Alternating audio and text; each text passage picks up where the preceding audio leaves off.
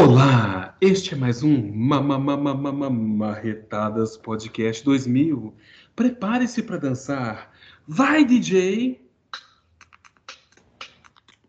Racista, vai dançar, Marretas vai te ensinar. Racista, vai dançar, Marretas vai te ensinar. Vou pegar o marretão, vou sim, vou sim, vou invadir sua convenção. Vou sim, vou sim, vou marretar sua cachola.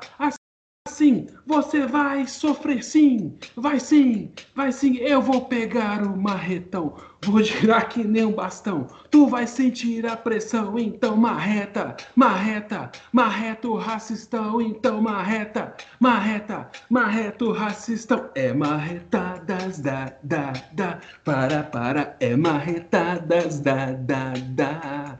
É, é marretadas da da da, para para, é marretadas da da, da, da. É diferente, envolvente, quero ver machista pirar. Nessa dança muito louca, eu não quero ninguém parar. E pega a marreta no ar, faz cara de desgosto. Se prepara aí, machista, tá na hora do apavoro. É marreta das da, da, da, para, para. É marreta das da, da, da. Só mais um, só mais um. É marretadas da, da, da, para, para. É marretadas da, da, da. Então. Então, pega a marretinha, pega a marretinha, pega a marretinha pro homófobo perder a linha.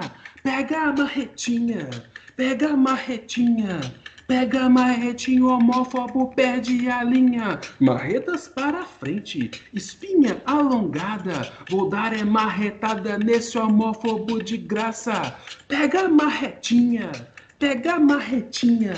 Pega a marretinha e o homófobo perdi a linha e vazei. Sim, esse é o décimo episódio dele. Marretadas Podcast, seu podcast semanal que fala de política, direito e, é claro, do trato sucessivo na barbúrdia, barbúrdia. E eu, MC Daniel Hilário, estou aqui com ele, glamuroso, rei dos memes, poderoso, olhar de diamante, DJ, lê, lê, lê, lê, lê, lê, lê, lê, oh, lê, lê, oh, lê, solto. Vai daí, DJ Lê Solto. Olha, cara, eu, eu, tenho que dizer o seguinte: depois desse, dessa introdução, essa coisa meio anos 90, 2000 ali, Furacão 2000, eu sou totalmente desnecessário nesse podcast, cara. Que você é um cara assim. Nossa, que maravilhoso isso, cara. Que maravilhoso. E eu quero deixar bem claro uma coisa para quem tá ouvindo a gente aqui. Eu já vou me apresentar caso vocês não me conheçam, mas deixa eu só falar. Essas paradas que a gente faz no começo, tipo as músicas que o Daniel canta e, e as imitações às vezes que eu faço, nenhum, ninguém fica sabendo. Tipo assim, a gente chega na hora e fala, meu, a introdução hoje vai ser foda. E é assim, cara, o outro não fica sabendo, não é combinado. E o Daniel, sensacional, como sempre, cara. Puta, isso aí tem que virar nosso hino. O que, você acha? Uhum. Eu acho que é o nosso hino, cara. Nossa, nosso anthem, Marretadas Anthem. National Anthem, né? É, é, com essa introdução maravilhosa, eu, eu vou me apresentar aqui. Meu nome é Leandro Souto da Silva. Sou fabricante de memes, empresário do ramo de memes, sou luto karatê, sou modelo, jogo bola, danço, corto bonsai, troco passarinho na feira, eu jogo tarô e búzios, leio mão, compro ticket com 10% só de, de, de, taxa, deixa o GZ na BC2X, rebolo no seu. Não, aí já também já é demais, né? já, já, é demais. Mas eu sou, eu sou o Solto Verso aí, para quem vocês já me conhecem, já devem me conhecer. E nós chegamos, estamos sobrevivendo. Esse é o nosso décimo episódio.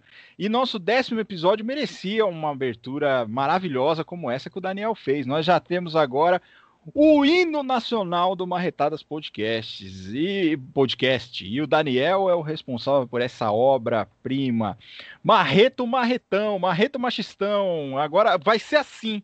Já vai é. ser a chamada do nosso programa Reto Machistão. Olha que maravilha. Daniel, você é um. Cara, você, você é meu ídolo. Eu, eu, eu, não sei, eu não tenho nem palavras, cara. Eu não tenho nem, eu não tenho nem roupa para um momento desse. Olha como você faz comigo. Eu tô, eu tô sem ar aqui, eu tô até passando mal. Eu nem me apresentei direito, né? Eu só me chamei de MC E precisa, cara. E precisa. É. Você é o cara assim, o cara que, porra. O cara que já foi confundido com. Como é que é o nome do cara lá? O guitarrista? Eu sempre esqueço o nome Lenny Kravitz. Lenny Kravitz, Daniel é o Left Kravitz, Sons of Heart. O Daniel já foi confundido. O Daniel, eu vou rodar a história aqui. O Daniel já deu autógrafo se passando pelo Lenny Kravitz. Isso, isso foi dito num no, no, no, momento assim maravilhoso, onde a gente estava degustando de comidas e o Daniel disse isso, cara. Isso é, eu acredito que é, é, completamente verdade. Só que eu tenho uma correção a fazer. Lenny Kravitz não tem um terço do seu talento, meu amigo. não, e não foi um autógrafo qualquer. Foi um autógrafo no mamilo. A gente tem que, a gente tem que é. explicitar. O cara, tatu... o cara deve ter tatuado. Ele deve chegar e falar assim: Olha, eu tenho, eu tenho a tatuagem no mamilo do Lenny Kravitz. E ele não sabe que foi tipo um maluco qualquer, assim, que, que é, tatuou. Tipo, passei na rua, o cara tá, tatuei uma mina do cara falando que era é. o Lenny Kravitz. Olha não, que maravilha. no boteco, era o Mas ele não sabia que, na verdade, quem tatuou o mamilo dele foi o homem que está acima. O homem, o Daniel é uma entidade. Ele não é, ele não é um ser humano assim normal. Ele, ele é. Lembra do, tá ligado dos Anunnaki? Que o povo fala lá dos alienígenas do passado. Foi o Daniel que criou, filho do Daniel. Os caras, os, os, os, alienígenas do passado estão tudo pedindo investigação de paternidade pro Daniel, porque o Daniel é pai da humanidade. Ele é o, o MC Catra do mundo. Ele é o cara que, que gerou a vida nesse mundo. Então, se hoje você, você respira, é graças ao Deus Niel. Entendeu, gente? É o pai dos Anunnaki. Agora vai ser, é o pai, Daniel, o pai dos Anunnaki. Olha que maravilha. É uma responsabilidade muito grande, mas né, se tenho que assumir essa responsabilidade, eu estou aqui. É para o bem de todos. Exatamente. E hoje, o nosso décimo podcast não poderia ser menos especial, pois vamos falar de quê? Vamos falar de renda básica universal e formas de transferência de renda. É um assunto muito importante, um assunto muito atual, principalmente nessa questão de crise e pandemia, né? Vai ser um, vai ser um podcast maravilhoso. É o vai décimo, ser né? bonito. Né? Afinal. Vai ser bonito e o Daniel ele tem uma, nós vamos dizer isso mais para frente. O Daniel ele tem é... Vocês vão falar, porra, você quer dar pro Daniel, né? Hoje você tá falando demais. Quero também, mas enfim, que né? outro dia, né? Hoje nós vamos fazer o podcast. O Daniel, ele tem absoluta propriedade para falar disso, porque ele tem uma proposição legal, né, sobre renda básica universal, e ele vai falar sobre isso mais para frente, né? Nós já falamos disso numa live que foi maravilhosa, inclusive. Emos uma das de refazê-la. Né? É, emos de refazê-la. Emos de refa... emos, emos, emos, emos Emos, emos, emos de refazê-la. E o Daniel tem, tem propriedade assim absoluta para falar disso, que ele é uma autoridade no assunto. Hum, hum que eu bonito. Só, eu só me inspiro no meu ídolo, o famoso, oh. o, o, senador, o, o, o, vereador, o senador, o deputado, o maravilhoso, porém matarazzo, Eduardo Suplicy. É o que eu, é meu, meu vereador, hein? Claro. Meu vereador, tem a minha vereança, terá meu voto. Terá meu Eduardo Suplicy, entre na minha casa e dê renda básica para toda a minha pra família. toda a minha família. Isso, é. antirracionais para toda a minha família. Uhum. O homem é um, é um, sei lá, ele tá acima de qualquer coisa também. A Só não tá acima que Daniel. Meu Deus do céu. É, daqui a pouco eu estou ensinando o pessoal a construir pirâmide aí, né? Mas não é, é. pirâmide é. financeira, é pirâmide física, é. tá, gente? Não, é, é, renda básica multinível. Pois é, então nesse, nesse clima gostoso, nesse clima de, de amor, nesse clima gostoso, nós vamos passar para quem? Para as perguntas. Por quê? Nós temos dois blocos de perguntas no nosso podcast. É o bloco antecedente, que são perguntas que não têm relação com o tema, Isso. e o bloco que vem depois do tema, né? Que eu ia falar, tem antecedente, é. mas eu não sei falar outra palavra que vem depois é do o... tema. Então, assim. É, tá. É o que vem depois. É o que vem depois do tema, que tem perguntas relacionadas ao tema. Inclusive, Hoje nós vamos ter homenagem no nosso bloco de perguntas póstumas, porque tem gente fazendo aniversário aí que veio exigir, é porque eles vão gravar no dia do meu aniversário. Não gravamos, porque foi ontem. Ah, exatamente, exatamente. Ah, mas eu quero uma homenagem. E eu preparei, porque eu acho que é importante a gente incensar os nossos amigos. É importante incensar as pessoas. Exato. É, você joga aquela fumaça cheirosa, assim, a pessoa fica Isso. aquele cheiro de aquele cheiro de defumado. Fica untada mas, na glória, né? A pessoa fica, fica untada na glória. Exato, exato. Mas vamos para o nosso, nosso primeiro bloco de perguntas.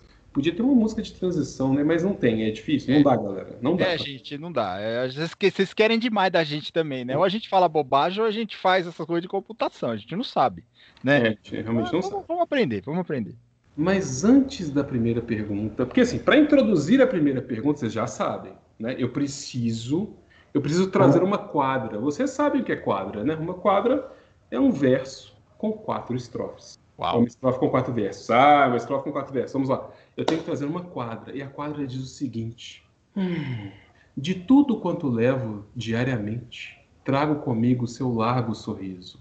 Para além de teus olhos são tão preciosos, sois para mim razão e não só um motivo. Ó, Prieto, Dândalos. Originals. Por quê? Porque a primeira pergunta é dela, da minha musa dos olhos cor de esmeralda. E ela, Camila, pergunta para você, Sotoverso, se algum Hum. cliente de você já o reconheceu por seus memes ou mencionou que viu algum de seus memes na internet. Cara, já, mais de uma vez, assim, foi foda, porque teve um dia que eu tava putaço. É, uma cliente ligou lá pro escritório e tava putaço, assim, e- com o caso dela. Não, mas não por causa dela, por causa da outra parte. E aí minha sócia tava falando com ela, né? E eu já tava, abri o Twitter e tava, vou postar essa merda. Minha sócia veio e escreveu, assim, num papel, fala, não posta nada no Twitter. Aí eu falei, ok. É, mas eu também Ok. não, não revelo a coisa dos clientes e tudo mais, tal. Aí eu falei, o que aconteceu quando ela desligou, né? Falou assim, né? Ela falou que te segue no Twitter e dá muita risada dos seus memes. Olha, cara, é foda, velho. O pessoal me, me reconhece. Eu não, não que eu seja assim, eu não acho que eu seja um influencer, que eu seja muito conhecido? Famosa. Mas não sou. É, mas assim, eu acho que, pelo menos a pessoa do direito, assim, tem gente que me reconhece. Uma vez eu fiz uma reunião, a pessoa olhou pra mim e falou assim, cara, eu te conheço de algum lugar. Aí eu falei, né, a senhora deve estar. É que eu trabalhei no fórum, eu trabalhei no fórum de Santana, a senhora deve ter me visto de lá, né? Ela falou, não, não, da internet, algum lugar da internet. Eu fiquei louco, cara. Eu falei assim, puta que merda. E eu só falo, bosta, se você pegar minhas redes sociais, o Instagram agora, eu tô, enfim, eu faço uma ou outra coisa lá tal. Mas meu Twitter, cara, é palavrão o dia inteiro, então. Mas já fui, já fui reconhecido sim. E eu não soube reagir, entendeu? Teve um outro cliente que chegou no escritório, a gente fez toda a reunião, ele não falou nada. A hora que ele tava indo embora, ele falou assim: Ah, eu te acompanho na internet, isso é muito divertido. Eu falei, ai meu Deus, cara. Que pariu, velho. E é assim, cara, às vezes um ou outro reconhece aí, porque graças a vocês, né, que eu, eu ganhei essa, essa, esse alcance, né? Na verdade, eu preciso ganhar dinheiros agora. Alguém quem quer me dar dinheiro? Quem quer dinheiro? Oi! Ai, aviãozinho de 20 reais. Estamos É, os mimos, né? É, tá na hora de chegar aos mínimos. Mas sim, Camila, já me reconheceram, sim. É, por causa de memes na internet, já. E eu fiquei sabendo essa semana que meus memes estão rolando aí na, na- nos grupos da OAB, hein? Hum, Ai, fudeu. É, tá rolando aí. E aí eu fui colocar isso no Twitter, falei assim: olha, eu fiquei sabendo que meus memes estão rolando na- no grupo da OAB. Aí o pessoal vai falar: ah, aqui no Ceará tá rolando direto. Aqui no, no, no- no Mato Grosso também. Aí o pessoal vai falando: caralho, mano, vocês estão queimando o filme de vocês aí, compartilhando os memes, hein? Depois eu não me responsabilizo, hein? Eu falo minhas merdas, mas quem, quem endossa são vocês, hein?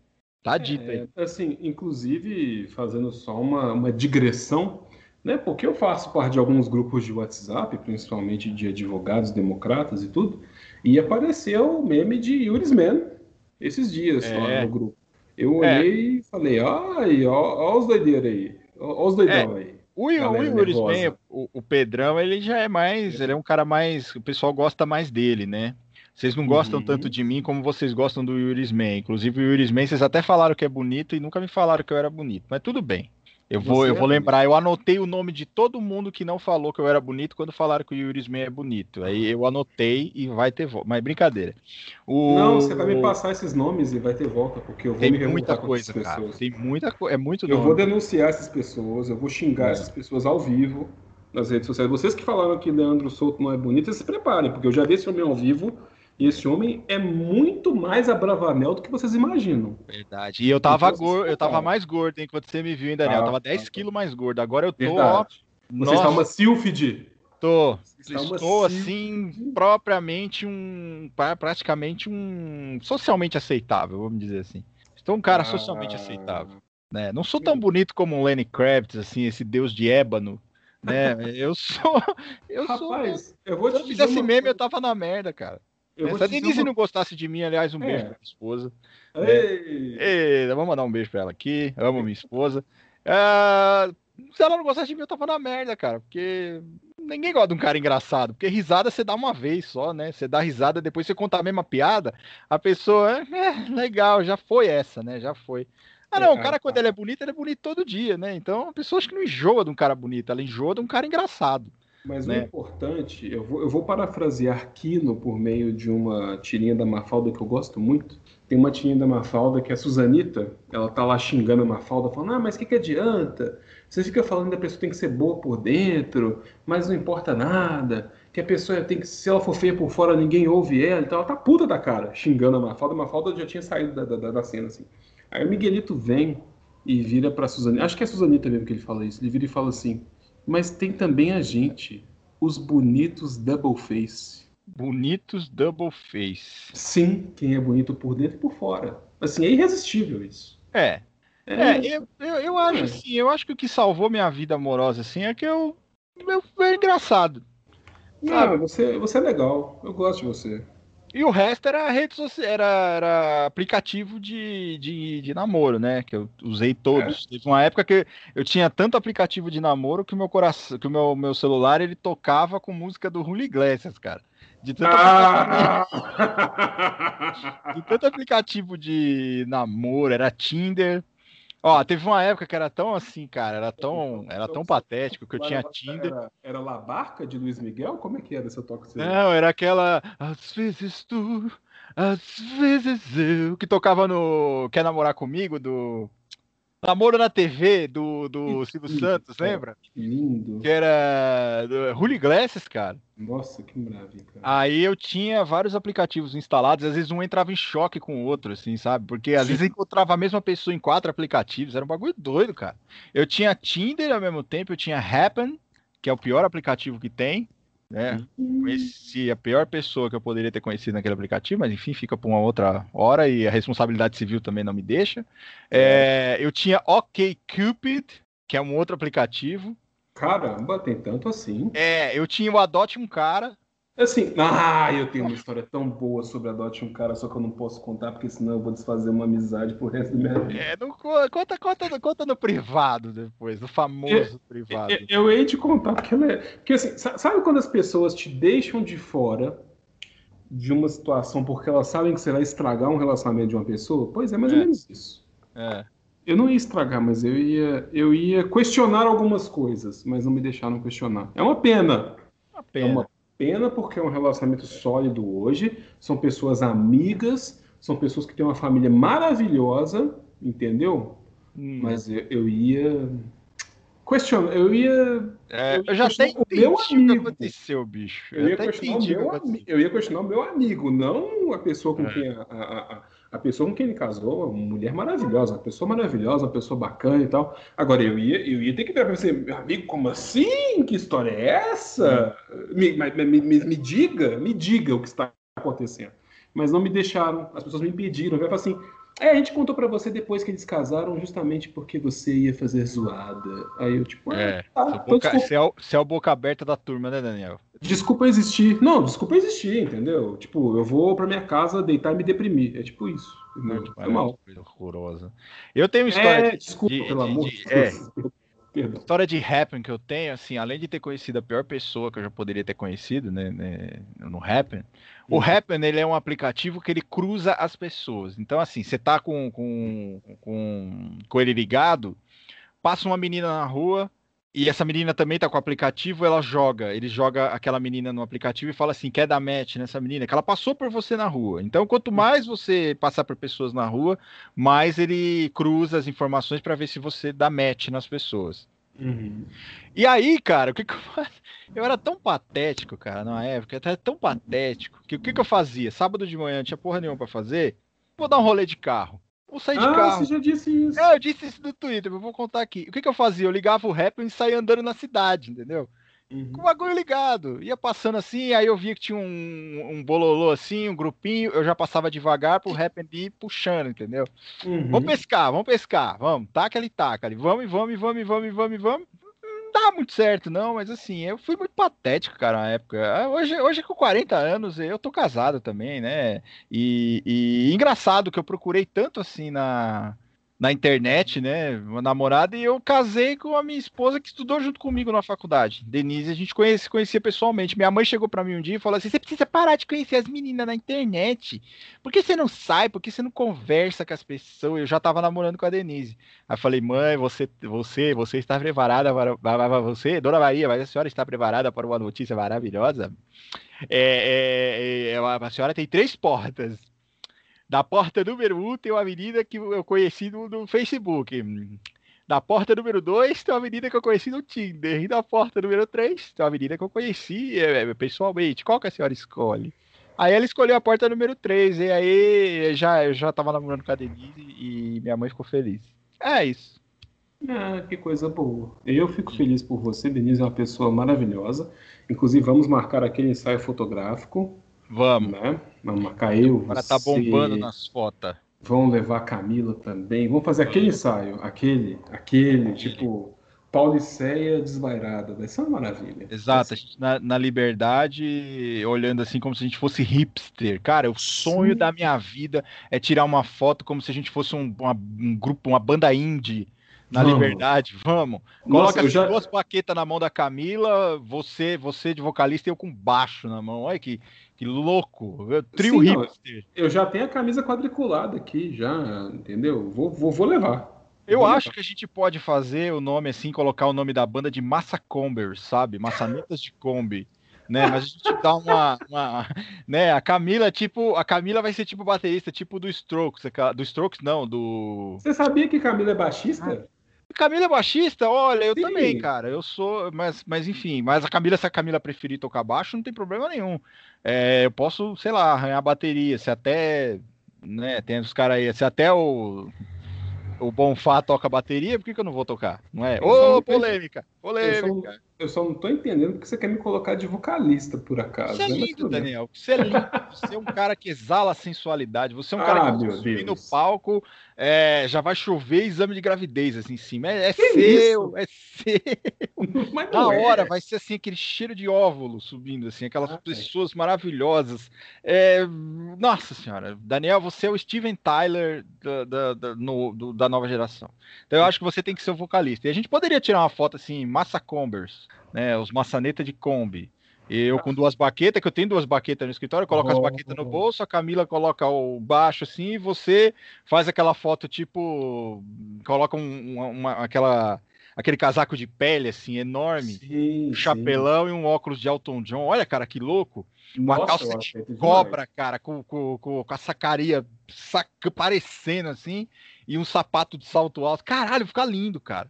Já Ó, foi. Fechou. É nóis. Fechou, já é fechou. E eu Prepara... vou ser baterista drogado, viciado em heroína. Eu vou estar com o olho fundo, assim. Prepara a câmera. Prepara é. a câmera que nós já estamos prontos. Estamos vestidos já. Eu vou falar para Denise, então, fazer esse ensaio com nós. Demorou.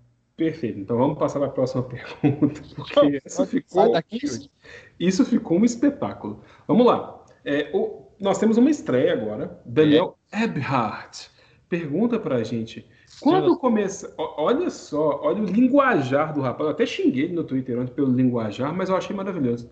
Quando começar o prélio contra o tio Sam, conseguiríamos capturar Denver até antes do Natal? Eu, sinceramente, né, já que agora, já que eu não respondi nada até agora, eu só, só, só, é. só, só assisti o que está acontecendo. Eu acho que nós vamos pintar meios fios em Denver até o Natal. É, eu acho, tem muito meio fio para a gente pintar lá. E, e eu acho que o, o, primeiro, eu, eu acho que nós estamos preparados, porque o primeiro grupamento de capivarinhas aquáticas já está se mobilizando para ingressar na guerra aí. Já temos até o grito de guerra. Você sabia Sim. o grito do, do, pelotão? Cadê minhas capivarinhas? Já uhum. temos até o grito de guerra. Então nós temos muita árvore para pintar. Porque assim, se a gente for marchar até os Estados Unidos, a gente desiste da guerra no, na Amazônia, se a gente for a Sim. pé. Olha o tanto de árvore que tem pra pintar lá, velho. Cara, sem contar, você viu o povo falando, tipo, ah, porque o exército brasileiro é o melhor treinado em selva. Cara, que, que delírio tropical é. Ele, tropical não, peraí, eu vou refazer a minha Que delírio equatorial é esse? Cara, tipo... eu, eu, vou só eu vou só recomendar um, uma, um comentário para vocês. Assistam. É ridículo, porque envolve militar e tudo mais. Tudo que é militar é ridículo vamos dizer assim. Hum. Mas é chama Guerreiros da Selva, passa no History de vez em quando. Cara, é um, é ah. um exercício constante de vergonha alheia.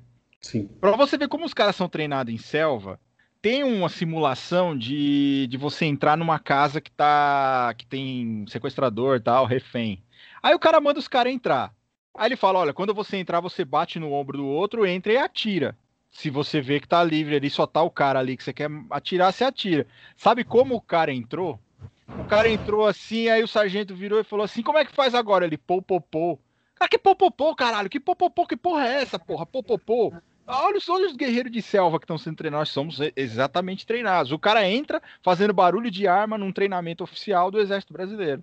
Eu até acho, na verdade, que nós não vamos só pintar os meios fios de Denver, vamos também pintar as meias de John Denver até o Natal. Se bem que John Denver faleceu tem um tempo, mas hemos de procurar, hemos mais uma vez, de procurar as meias usadas por John Denver. Por que não? Por que não?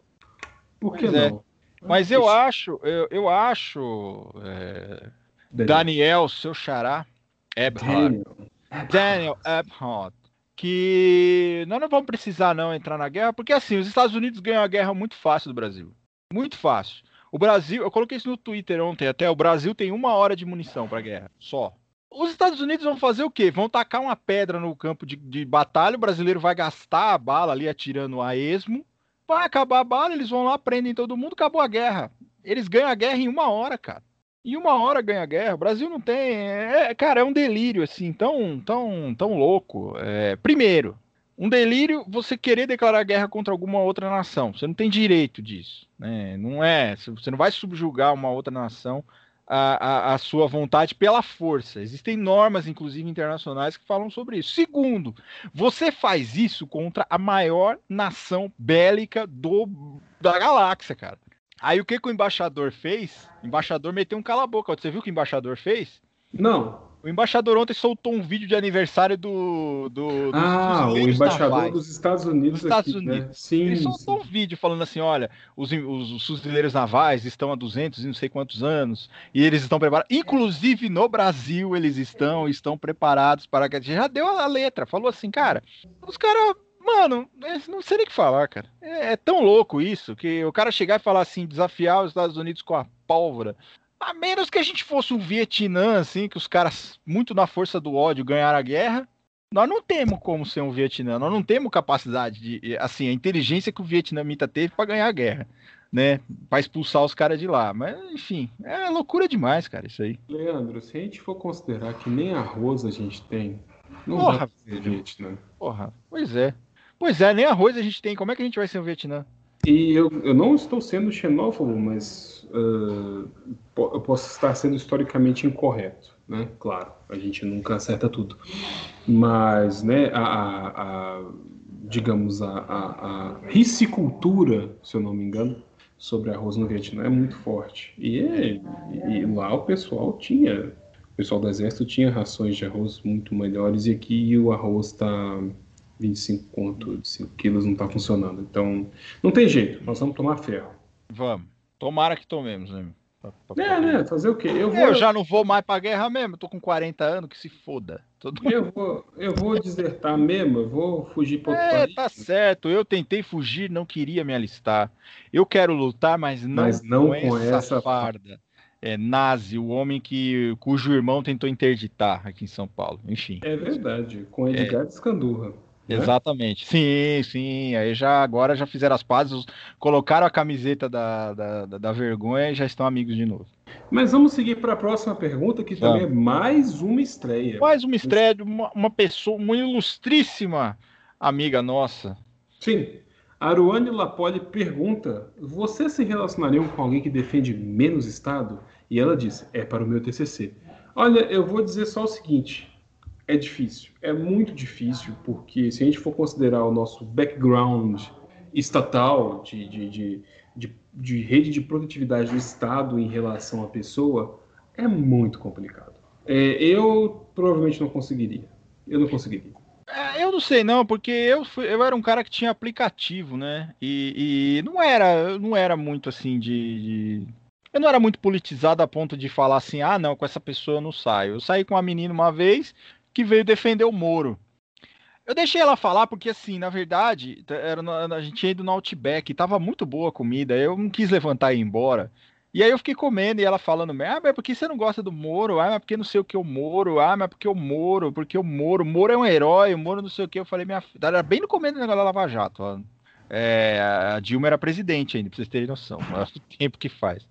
E, e aí eu fui levando, falei assim, ah, tá, tá da hora essa costela aqui, vou comer nessa costela, a pessoa vai falando aí, bosta. Mas eu, eu hoje, hoje, hoje, hoje, hoje, hoje, eu com 40 anos, eu não, não, não me relacionaria. Aliás, eu não me relacionaria com ninguém mais, porque tenho minha esposa, oi. Né? Então, mas não, não, Aru, respondendo sua questão aí, eu acho que, que não. Mas um relacionamento, olha a moto passando. Um relacionamento não é uma, uma saída, uma ida ao, ao, é. ao Outback, é um relacionamento mesmo. Eu também. É, cara. Eu, eu não tenho, eu não tenho para que ter também, não, não é nem esse o ponto, né? Eu não tenho para que dizer, ah, você não teria, não teria ponto final, porque, né? Eu tô, fazendo quadras aqui nesse podcast. Exatamente. De Deus. Coisa linda. Mas a questão é, é, não, não dá para você ser, e nem vou falar em relacionamento amoroso, não, vou falar em relacionamento, é. qualquer tipo de relacionamento. É ah, é difícil, porque você pode ter um relacionamento de amizade com qualquer pessoa, a pessoa vira, não, porque tem que ter estado mínimo, porque não sei o quê, e se esquece de todo um arcabouço que a gente tem, de que, de que é necessário você ter uma questão tem uma produtividade para o ser humano, para o cidadão, porque não, não são todos os cidadãos brasileiros que possuem é, formas de se promoverem ou formas de chegarem a um ponto X em que eles vão conseguir ter acesso à saúde, vão ter acesso a lazer, vão ter acesso até a própria possibilidade de viverem com o mínimo possível. Não é, não é todo mundo que vai ter isso. É. Então, assim, o Estado brasileiro ele precisa garantir isso. Se você alguém que fala assim, ah, mas tem que ter Estado mínimo, cada um por si, meritocracia. Olha, infelizmente, meritocracinha no Brasil de hoje não dá. Não tem como você aplicar meritocracia num Estado que não dá oportunidades iguais para pessoas que vivem sob a mesma batuta, sob o mesmo arcabouço jurídico. E a gente pode ver isso muito precisamente. É no, no, Fantástico de domingo, que teve aquela demonstração da Sônia Bride, né, sobre meritocracia e facilidades. Uhum.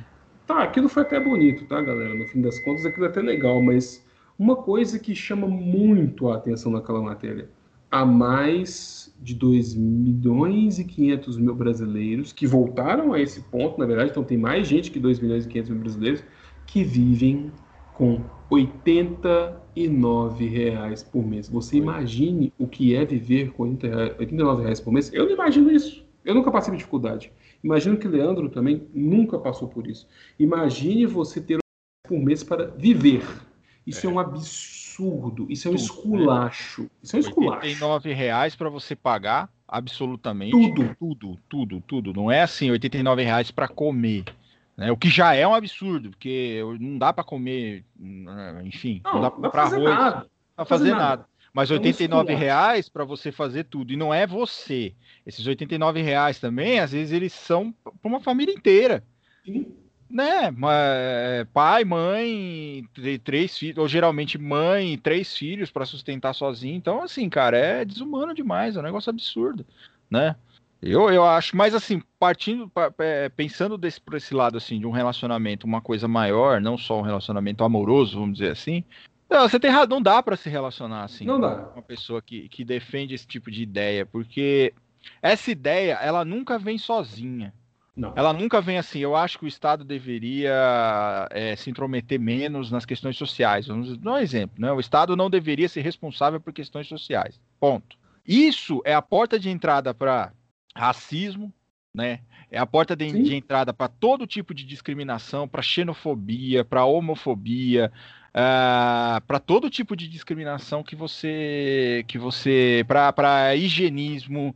É, é, então, é, são esses caras que falam que morador de rua tá na rua porque quer, sabe? Pessoa em situação Exato. de rua, melhor dizendo, não se fala mais morador de rua, mas as pessoas em situação de rua, elas estão lá porque elas querem né? Porque é, é, é, uma facilidade muito grande hoje em dia você largar a sua casa, um teto que você tem que não chove, por pior que seja, né? Por, por, mais simples que seja, não vamos dizer pior, porque assim, a pessoa ter uma casa já é uma, uma, uma, uma, coisa no Brasil que a gente vive, é uma conquista e tanto. Então, assim, por mais simples que seja, por mais defeitos que tenha, não tá geralmente não chove dentro da sua casa. Você não corre o risco de ser assassinado constantemente para vir um filho de playboy, filha da puta, tacar fogo em você enquanto você tá dormindo. Uhum. Né? Já começa aí. Não vem esse bando de maluco também, não, que chega e fica resgatando bicho de, de, de pessoas em situação de rua, que eu fico louco. E a Denise concorda comigo nisso. Eu falo porque, assim, eu e, Denise, eu e Denise concordamos nisso. Às vezes, cara, aquela pessoa em situação de rua só tem como amigo, como pessoa, como carinho, como família, aquele bichinho que tá do lado dele. E o Sim. bichinho, às vezes, ele dá muito, ele, dá, ele tira dele para dar pro bicho. Aí vem esse bando de, de. Eu ficar quieto, cara, mas vem esse bosta. E, e, e, arranca a força, cara, os bichinhos da pessoa em situação de rua, sabe? Isso eu acho que é um crime, cara, mas tão, tão, além de todos os outros, mas muita gente olha isso aí, ah, mas o bichinho precisa de uma casa, o bichinho precisa do que. Gente, o cara trata muito melhor, pessoa em situação de rua trata muito melhor os bichinhos do que um, um, filho da puta num playboy qualquer aí que vai levar esse bicho, vai adotar, vai botar em casa, vai largar lá, às vezes não dá comida, não dá porra nenhuma. E outra, é um, é um, é um, é um ato de violência tão grande, não só com o bicho, mas com aquela pessoa que já está marginalizada, que já está jogada ali, é um lixo, um, uma pessoa é, invisível para a sociedade. Isso já é mais uma amostra de que a pessoa em situação de rua não é porra nenhuma para ninguém. Sabe? Ele não é, ele não é um, ele não é sujeito de direitos, ele não tem direito hoje de ser tutor de um, de um bichinho que às vezes está na rua também. Ele vai lá, pega o bicho, ele começa a criar o bicho, ele dá carinha pro bicho, ele dá comida pro bicho, tira da comida dele, que é pouca já, que a gente sabe que o cara sobrevive ali para comer, às vezes, uma, um, um, um, quando muito, uma fatia de pão por dia. Eu já vi pessoas em situação de rua, cara, deixando de comer para alimentar, alimentar bichinho de estimação que tava junto com ele. Né? E, e, e, o cara tá largado lá. E eu acho, isso que eu acho, cara. Quando a pessoa parte para isso, de chegar e falar assim: olha, eu vou sair em campanha aí, a gente sai. Às vezes os caras saem de madrugada. O, o cara tá dormindo na rua, velho. Os caras passam lá com o carrinho arrancando os bichos à força. Sim. Que ridículo isso, cara. Que mundo infame, desumano que a gente vive, cara. Porra, dá uma comida pro cara, sabe? Dá um cobertor, bota o cara num. num, num dá, dá, sei lá, cara, dá uma roupa pro cara. Sabe, você não pode tirar o cara da rua, colocar o cara em um lugar, você não pode pagar, sei lá, um aluguel social pro cara de repente, você não pode levar o cara para sua casa.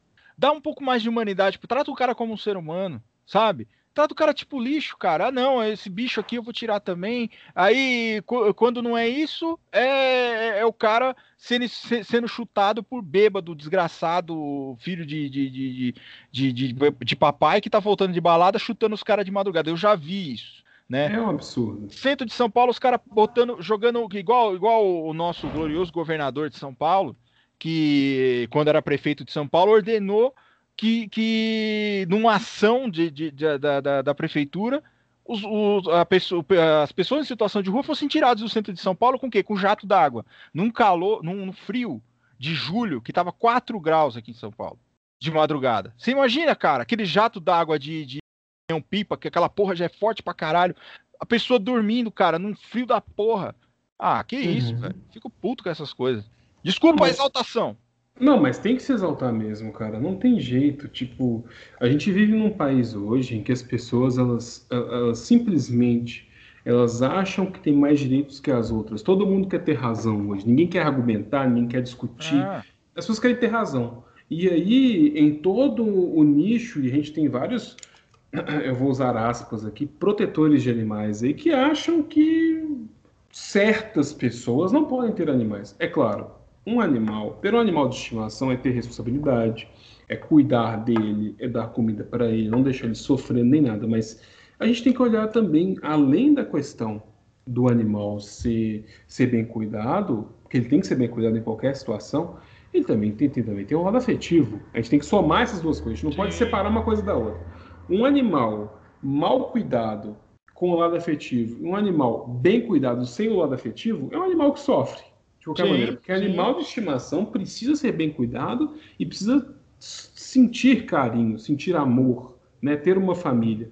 Então, assim, é, as coisas não são tão simples assim, não são tão pão, pão, queijo, queijo. E o pessoal fica levando para esse lado, e aí tira daqui, coloca dali, leva para lá, e aí faz hum. atuações midiáticas e mostra. Cara, a gente tem que prestar atenção no ponto que a gente deixou de ser um país que argumenta, no ponto que a gente deixou de ser um país que conversa. Nós viramos um país que, infelizmente, é um local que todo mundo quer ter razão. E mais, que é um lugar que eu fiz uma denúncia no Twitter essa semana. Não foi uma denúncia tão compartilhada, porque eu não sou tão famoso quanto Vossa Senhoria. Mas eu, ah. não é uma denúncia. Eu contei uma fábula essa semana no, no Twitter. Um conto, né? Uma uma história com E. É, com E. Que dizia o seguinte: existia um país em que um povo insatisfeito, deseducado e apolítico, que resolveu de forma a protestar, eleger para um cargo extremamente importante um tolofo de bosta. Virar e falar assim, esse tolofo de bosta ele vai ficar no lugar. É igual quando elegeram o Cacareco no Rio de Janeiro, entendeu? É, Mas eles, eles, esperavam coisas maravilhosas desse tolofo de bosta. Eles pensavam assim, esse tolofo de bosta vai ser o supra-sumo. Já que nenhum político presta, esse tolofo de bosta vai fazer tudo o que a gente quer. Só que eles se enganaram em um ponto.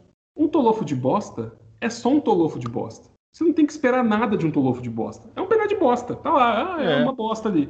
E aí, de qualquer ângulo que você olhe para esse pedaço de bosta, você fala assim, nossa, que bosta. Aí você olha para o outro lado, nossa, que bosta. Aí você muda o espectro de luz para luz enxergar para luz UVB. É um tolofo de bosta. Sempre vai ser um tolofo de bosta. E você não tem o que esperar de um tolofo de bosta. É um tolofo de bosta. Então, assim, como você resolve a situação de um tolofo de bosta e um cargo de extrema importância? Ou você joga ele fora, né? Pega ele com a pazinha e joga fora, ou você dá descarga nele. Não tem o que fazer. É. Você vai esperar o quê de um pedaço de bosta? Nada. Nada. Absolutamente nada, porque ele não tem capacidade de fazer nada. Ele é um pedaço de bosta. Ai, mas tem um, tem, tem um milhozinho ali nele. O que você vai fazer com esse milho? Vai porra comer nenhuma. de novo? Não, é, pô. Cê, é, você vai fazer porra nenhuma com ele. Então, assim, o milho, na verdade, o milho na bosta, Daniel, deixa eu só te explicar. O milho na bosta só tá dizendo que você poderia ter uma ideia melhor. Sim. Não comer o milho, por exemplo. Porque o milho não vai dissolver, você vai ficar olhando para ele e falar, caralho, um milho na bosta. Você vai... É a mesma coisa, cara. Exato. É, é, é e, e, eu sempre falo isso, Daniel. E eu quero só fazer uma. Um, voltar numa questão aqui: é o seguinte, Nossa. eu e o Daniel não estamos demonizando uh, protetores de animais. Pelo contrário, eu, eu, a gente, eu e a Denise aqui, a gente às vezes ajuda. A Denise é uma pessoa muito engajada nessa questão do direito animal, e eu acho que tem que ser mesmo. Tenho meus, meus gatinhos aqui em casa, eu, eu gosto, sempre que a gente pode, a gente ajuda. ONGs de protetores são, são extremamente é, relevantes e prestam um serviço maravilhoso. Conheço várias ONGs aqui, a Denise conhece vários abrigos, a gente sempre tenta, nem que seja compartilhar tal, mas a gente sempre tenta, tenta, tenta sempre ajudar e tem que ser feito isso. O trabalho dos protetores, do pessoal que resgata é, animais em situação de, de, de abandono, de violência, é extremamente relevante. Eu apoio totalmente. O que eu não apoio é essa violência com a pessoa em situação de rua é, não dá para apoiar isso. Então não há, não há, não há nada que justifique esse tipo de violência. Até porque vou digredir demais aqui.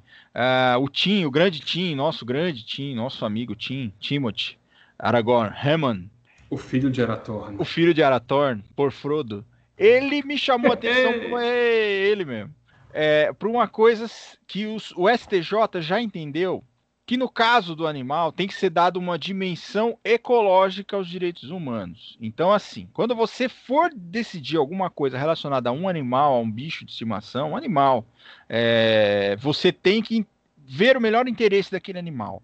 É exatamente essa, essa, essa coisa de você resgatar a força um animal, como o Daniel disse, que tem vínculo afetivo com o tutor dele, ainda que esse tutor seja uma pessoa em situação de rua.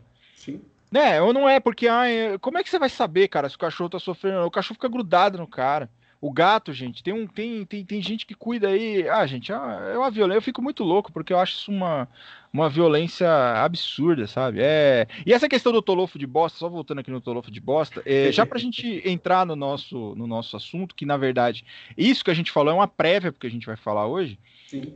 É, eu sempre digo em relação a essa coisa da bosta, assim, eu falo muito sobre uma fábula que eu, eu, te, eu tenho a, a, a, assim, a humildade de dizer que eu inventei.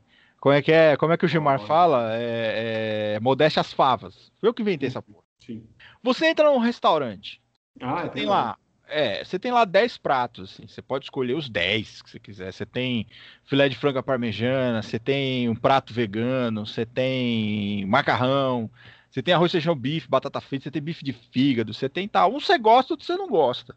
Uhum. Você tem 10 pratos. E aí, no mesmo menu, no mesmo cardápio, tem um prato de bosta. Bosta mole, aquela verdona que sai, é suco de cagarré, sabe? Aquela coisa que você bebe com.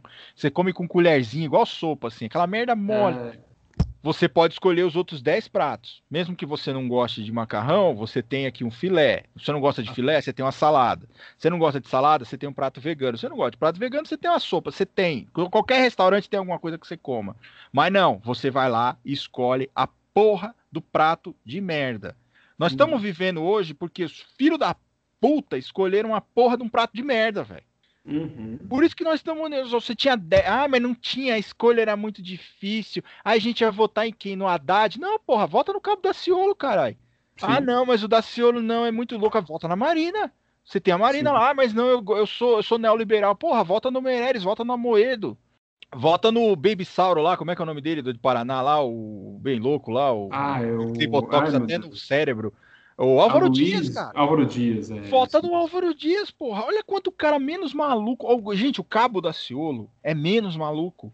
O Cabo da Ciolo é menos maluco. Eu lembro do debate, o Cabo da Ciolo deu uma lavada no Meirelles, quando o Meirelles começou a criticar o PAC. Aí ele deu uma lavada de conhecimento no Meirelles, que ele falou assim: não, o senhor é, o senhor não sabe o que, que era o PAC, não. O PAC foi uma coisa muito boa que aconteceu, que o governo Lula fez pro Brasil. Olha, cara, o Cabo da Ciolo, momento de, de, de, de, de, Primeiro que os caras foram ao debate. Então, assim, é. você escolheu um prato de merda que, na verdade, você nem viu como ele era. Tava escrito lá, prato de merda. Os outros tinha tudo foto, sabe aqueles cardápios que você vai, o pratinho montado, assim, aquela coisa bonita, a batatinha de um lado, o feijão vem numa cumbuquinha, sabe? O arroz aqui, o filé vem aqui, tudo bonitinho. Pode não vir muito igual a foto, mas ele vem mais ou menos parecido. Agora, no cardápio tava escrito ali, prato de merda, prato de merda. Você nem viu a foto da porra, o filho da puta não foi nem no debate, cara. Você não sabia eu... nem. Sabe, cara? É, é um absurdo, bicho. É Duas foda. coisas na questão de debate que você falou. Primeiro, Talvez o prato de merda não tava nem no cardápio. Você foi ao banheiro, cagou a merda, pegou ela e pôs no prato. É, pois é, pois é. Faz né? sentido, é. E no segundo ponto, ah, mas Daniel, estou cagando merda e estou comendo minha própria merda? Sim, porque isso aí é, um, é, é, é, o que sobrou daquele passado autoritário. E você foi e falou assim, ai, ai, gente, que saudade de um pau de arara, vou votar nessa é. merda. E votou, tá? E o segundo ponto, Cabo da Ciolo, por que, que ele sabe tanto de PAC e afins? Cabo da Ciolo era bombeiro no Rio, ele puxava greve no Rio. Tudo bem que depois ele foi por um caminho mais eclesiástico, digamos assim, mas é um cara que foi do PSOL, é um cara que puxava greve, que estava é. na frente de greve. Então, assim, o cara sabe alguma coisa, não tem. É, é indiscutível. É indiscutível. É.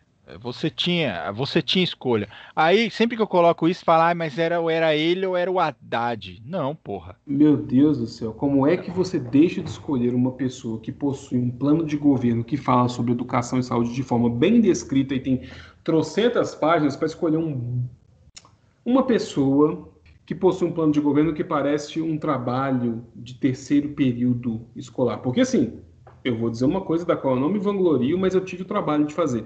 Eu li todos os planos de governo de todos os presidentes. E, infelizmente, o que foi eleito foi o mais vergonhoso de todos. É, não tinha não, não nada é, que prestasse. Não tinha plano de governo, era não só. Tinha detalhamento. É, era só o cara vomitar senso comum, senso comum ainda limitado a um determinado nível de, de pessoas, né? Um Sim. nicho ali específico. Sim. E aí vem aquela porra, ah, porque a esquerda vai acabar com esse país, tá ok? Nós vamos matar, nós vamos matar o PT, nós vamos não sei o que é o PT, aí o cara vai, o cara tem a moral de levar um livro falando que tá ensinando as crianças a transar, uma madeira de piroca. Olha, cara, sabe, é o que o Daniel falou, não tinha essa porra, não tava nem no cardápio, você foi lá, cagou e comeu.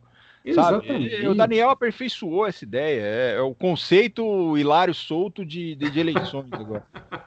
Porque, é cara, você cagou e comeu. Ah, não, é, é uma coisa não mensurável. Assim, é claro que certos grupos aí acharam que poderiam. Que ele ajudaram a eleger porque acharam que poderiam controlar.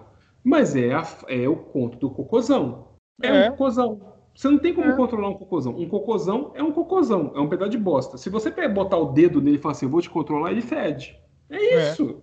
É. Ele fede. É um pedaço de bosta. Você vê e fala assim, ah, mas nossa, tem uma bosta ali, eu vou botar o dedo nela. Aí você põe o dedo, nossa, tá fedendo. Sim, porque claro. a única, a única propriedade que um pedaço de bosta tem é feder. Ai, mas Daniel, se botar ele na terra, a terra pode ficar fértil. Pois é, eu não entrei nesse ponto porque botar na terra é uma metáfora muito ruim. É uma metáfora que, assim, sinceramente, é. você vai pagar para ver? Pois é. Pois é. é. É, que, não, não é. que fertilização há nisso? Mas enfim, deixa eu fazer uma, um disclaimer aqui, que a Aruane também, que trabalha na defensoria do SC do, de Santa Catarina, ela mandou uma correção sobre o nosso episódio 5 do Marretada. Hum. Disse o seguinte: quando a gente falou sobre a questão de redesignação sexual, no caso de alteração de nome e gênero em registro, não é necessária ação judicial ou passar por cirurgia, tá? Basta hum. pedir ao registrador conforme provimento 73 do CNJ. Fica então, tá aí a, a, informação, tá feito o disclaimer. Aru, obrigado pela informação, é uma pessoa também muito preparada. Exato. É, sempre ensina muita coisa pra gente. Valeu aí pela, pela colocação. Qual é o provimento, Daniel? Provimento 73 do CNJ. Provimento 73 do CNJ. Muito bem. É isso aí. E vamos para a próxima pergunta que é dele, Carlos Cantadas. E é uma pergunta assim ousada. E eu ousaria incrementar essa pergunta. Ele pergunta: se fosse brasileiro, e eu vou ter que explicar, tá, galera? O deputado Paul Gozar faria uma frente ampla com Alexandre Frota? Então, deixa eu explicar para vocês primeiro quem é Paul Gozar. Pariu. Paul Gozar foi eleito parlamentar pelo Distrito 4 do estado do Arizona, nos Estados Unidos, com 69,59% dos votos. É, a desgraça não é o suficiente, né? Tem que ter número. Tem que ter número e tem que ter local. No Arizona. Puta Paul Gozar foi eleito no Distrito 4 do Arizona com 69,9% dos votos. E aí, é, a única coisa que eu preciso dizer sobre Paul Gozar e a Frente Ampla com Alexandre de Frota é: imagina se somado a Paul Gozar e Alexandre de Frota estivesse ele, o mais novo ídolo do Twitter brasileiro, James Talarico, que também foi eleito parlamentar. Também foi eleito parlamentar. James Talarico, inclusive James Talarico hoje, ele está interagindo com, com... eu acabei de ver, Daniel, no Twitter, que ele colocou um print do Vitão, eh, falando assim que o Vitão né, se irrita com a fama de Talarico na internet. E ele colocou, falou, não tô entendendo por que, que eu virei trend no, no Brasil. E aí depois ele fala assim, eu não tô. Gente, eu descobri que talarico é. Como é que é? É wife stealer nos Estados Unidos, que é tipo assim, é você roubar uma mulher dos outros. Aí ele falou, brasileiros fiquem tranquilos, eu não vou roubar a garota de ninguém. Né? É sensacional isso, cara. E voltando ao Paul Gozar, eu acho que o Paul Gozar ele faria uma frente ampla muito boa com Alexandre Frota e Dr. Bumbum, por que não? Por que não? Por que não, doutor? Por que, que a gente não pode acreditar? Imagina é. um gabinete de pura sedução e de furação de olho, porque se a gente pode incluir James Talarico ali também. Por que totalmente, cara, totalmente. É, eu acho que se, eu acho que vale a pena sonhar, sabe? Essa coisa assim, né? É, é uma é. quinta série pira, né? A molecada vai começar a tirar título, vai começar a entrar com emenda constitucional para o cara votar com na, na, quinta série já poder votar. Os caras vão lá, mas vão apertar a urna tão forte que vai quebrar a urna, assim, colocar 69, é o número do partido. Tem que ser 69 também, né? O número é. do partido. Cá pra nós, né? Ah, próximo BBB ia ser uma loucura, né? Ia ser Paul Gozar, olha que maravilha. É Paul. James Talarico. É, James Paul Gozar, 69,69 eleito por Arizona. Arizona. A gente tenta, a gente tenta crescer, os caras não deixam, né, bicho? Eu me mantenho muito sério diante da eleição de Paul Gozar. Eu acho que, que a voz do povo é a voz de Deus. É só isso. Inclusive, o povo é, o povo falou, né? E eu, e eu tenho, assim, o presidente, o novo presidente eleito dos Estados Unidos, tem uma banda aqui no Brasil hum. que foi feita em homenagem a esse presidente, que é aquela banda que canta Te Fiz um Rock Melissa. Você conhece essa? Sim, Daniel? sim. É o Biden ou Balde. É o nome Não, da e, tem, e, e, eu vou além, ele tem uma cervejaria também.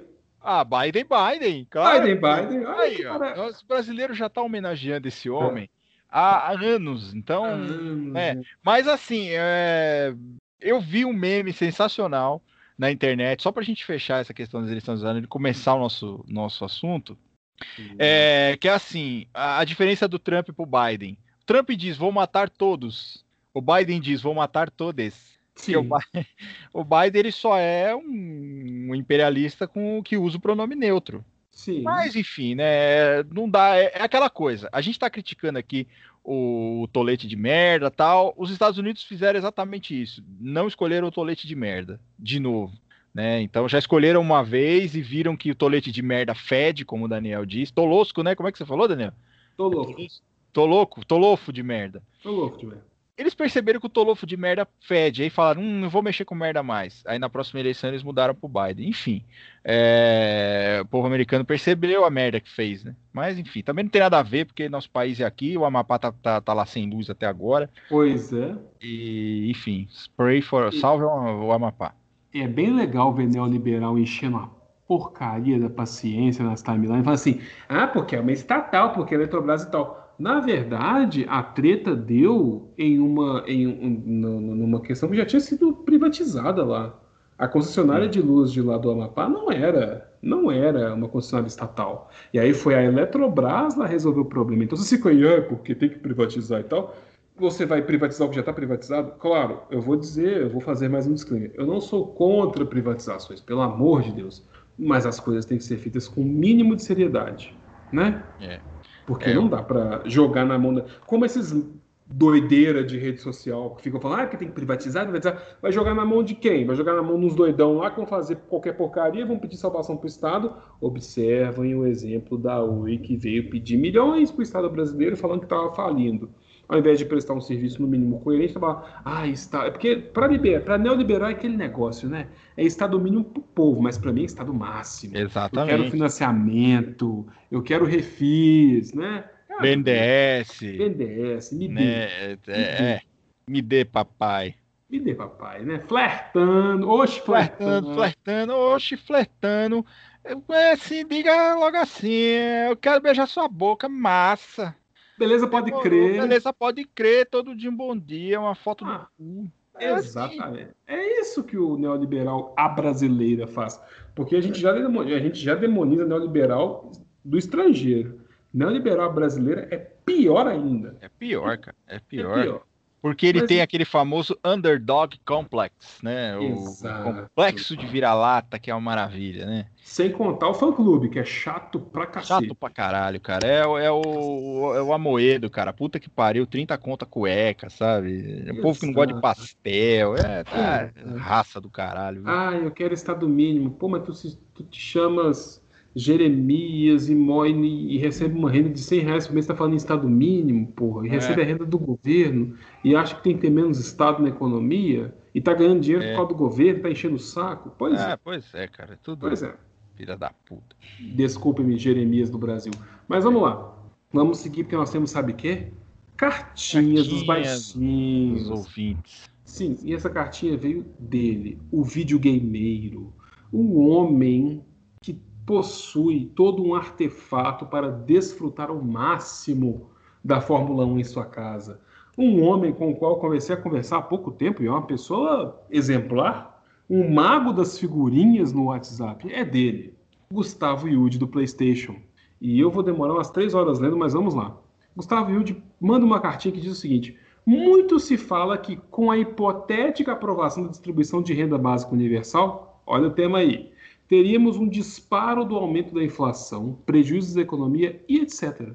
Sem a renda, já temos um cenário de aumento de inflação e prejuízos da economia, por conta não só da pandemia, mas também por causa da péssima administração pública atual que acha lindo desvalorizar o real jogando preço de alimentos nas alturas. Assim sendo, com a população passando fome, sem trabalho e sem renda, e sabendo que o atual governo não tem compromisso de alavancar a economia de base para beneficiar a população como um todo, mas somente empresários, será que a distribuição de renda seria mesmo prejudicial? Será que essa alternativa realmente é o que atrapalharia a economia?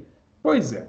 Essa cartinha dos baixinhos do Gustavo é muito interessante porque ela já traz questionamentos para o nosso tema Exato. em específico, para o qual temos respostas ao final. Por quê?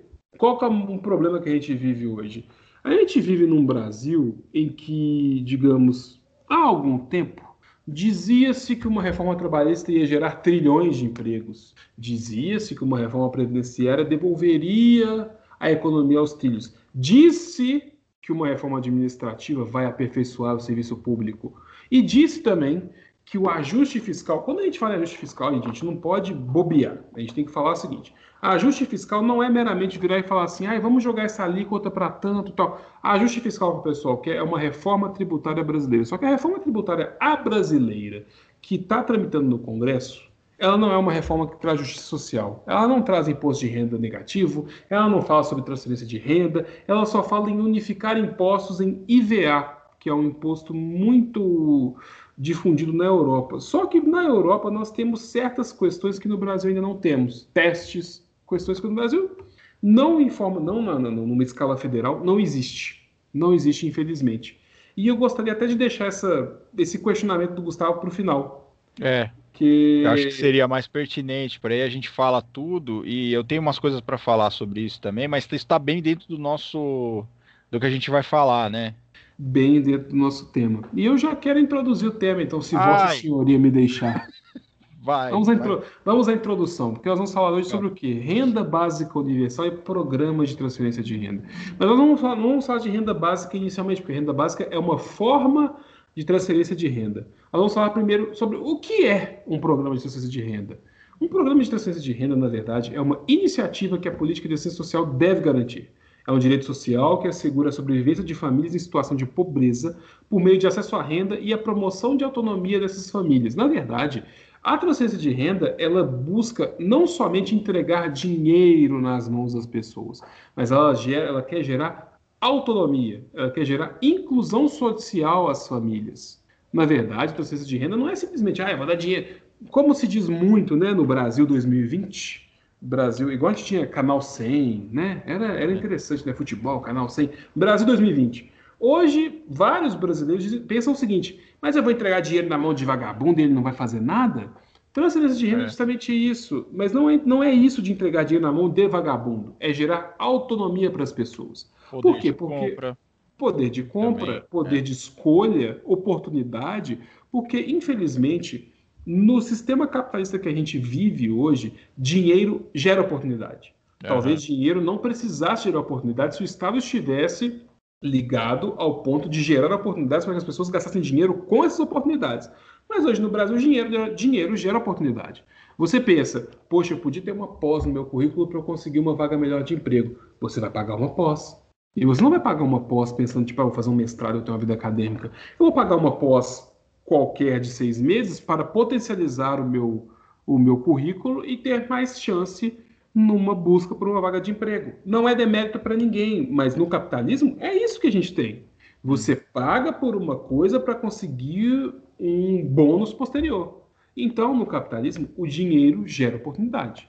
Não é verdade? É, e isso é muito importante, né? Porque quando você gera oportunidade, você se você for pensar a longo prazo, você gerar uma oportunidade, a longo prazo você pode fazer com que essa pessoa tenha uma inclusão, tenha um emprego melhor, e, e, e esse dinheiro que seria. É, pode ser revertido para outras pessoas também, e essa pessoa pode contribuir para a sociedade de uma forma melhor também. Então você está investindo na pessoa, né? No, em um momento, em um segundo momento. É óbvio que é como você disse, a gente, tá, a gente vive num, num, num, país, assim, no mundo geral, né, vamos dizer assim, mas especificamente no Brasil, vamos falar, que as pessoas têm preguiça de sentar e pensar por 10 segundos, sabe? Assim, é, será, que os, será que os programas sociais são, assim, como você disse, vamos dar dinheiro para vagabundo, vamos dar o peixe ao invés de ensinar a pescar, né? Que as pessoas são, são assim, falam assim, ah, não, é, a meritocracia,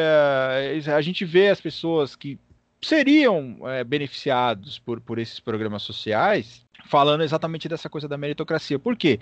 Porque a intenção é exatamente eu difundir essa ideia para que as pessoas se conformem com a ideia de eu não poder dar essa renda, dar esse, esse apoio financeiro, esse amparo financeiro, que dá um pouco mais de dignidade para as famílias, né? Mas não é isso que acontece. Então, é, as pessoas hoje estão condicionadas e, e, elas vêm, vêm ganhando essa ideia, isso vem sendo falado, isso vem sendo difundido, que essa, essa, esse dinheiro que, na verdade, não é. Nós não estamos falando assim, como o Daniel falou, não estamos falando de sustentar uma família. É um, é um valor que vai dar dignidade para a pessoa. Né? Não é aquela coisa de sustentar vagabundo, não, não é isso que acontece, mas é isso que vem sendo difundido e é isso que a gente combate sempre. Essa ideia do que, de que qualquer. qualquer inclusive, eu estou até entrando um pouco nessa coisa da resposta do Yudi aqui que qualquer forma de, de participação, de, de, de, de, apoio social que o governo dê para a população é uma forma de, de, de, criar uma ordem de vagabundos, por exemplo. Né? É, é, é, isso, Daniel.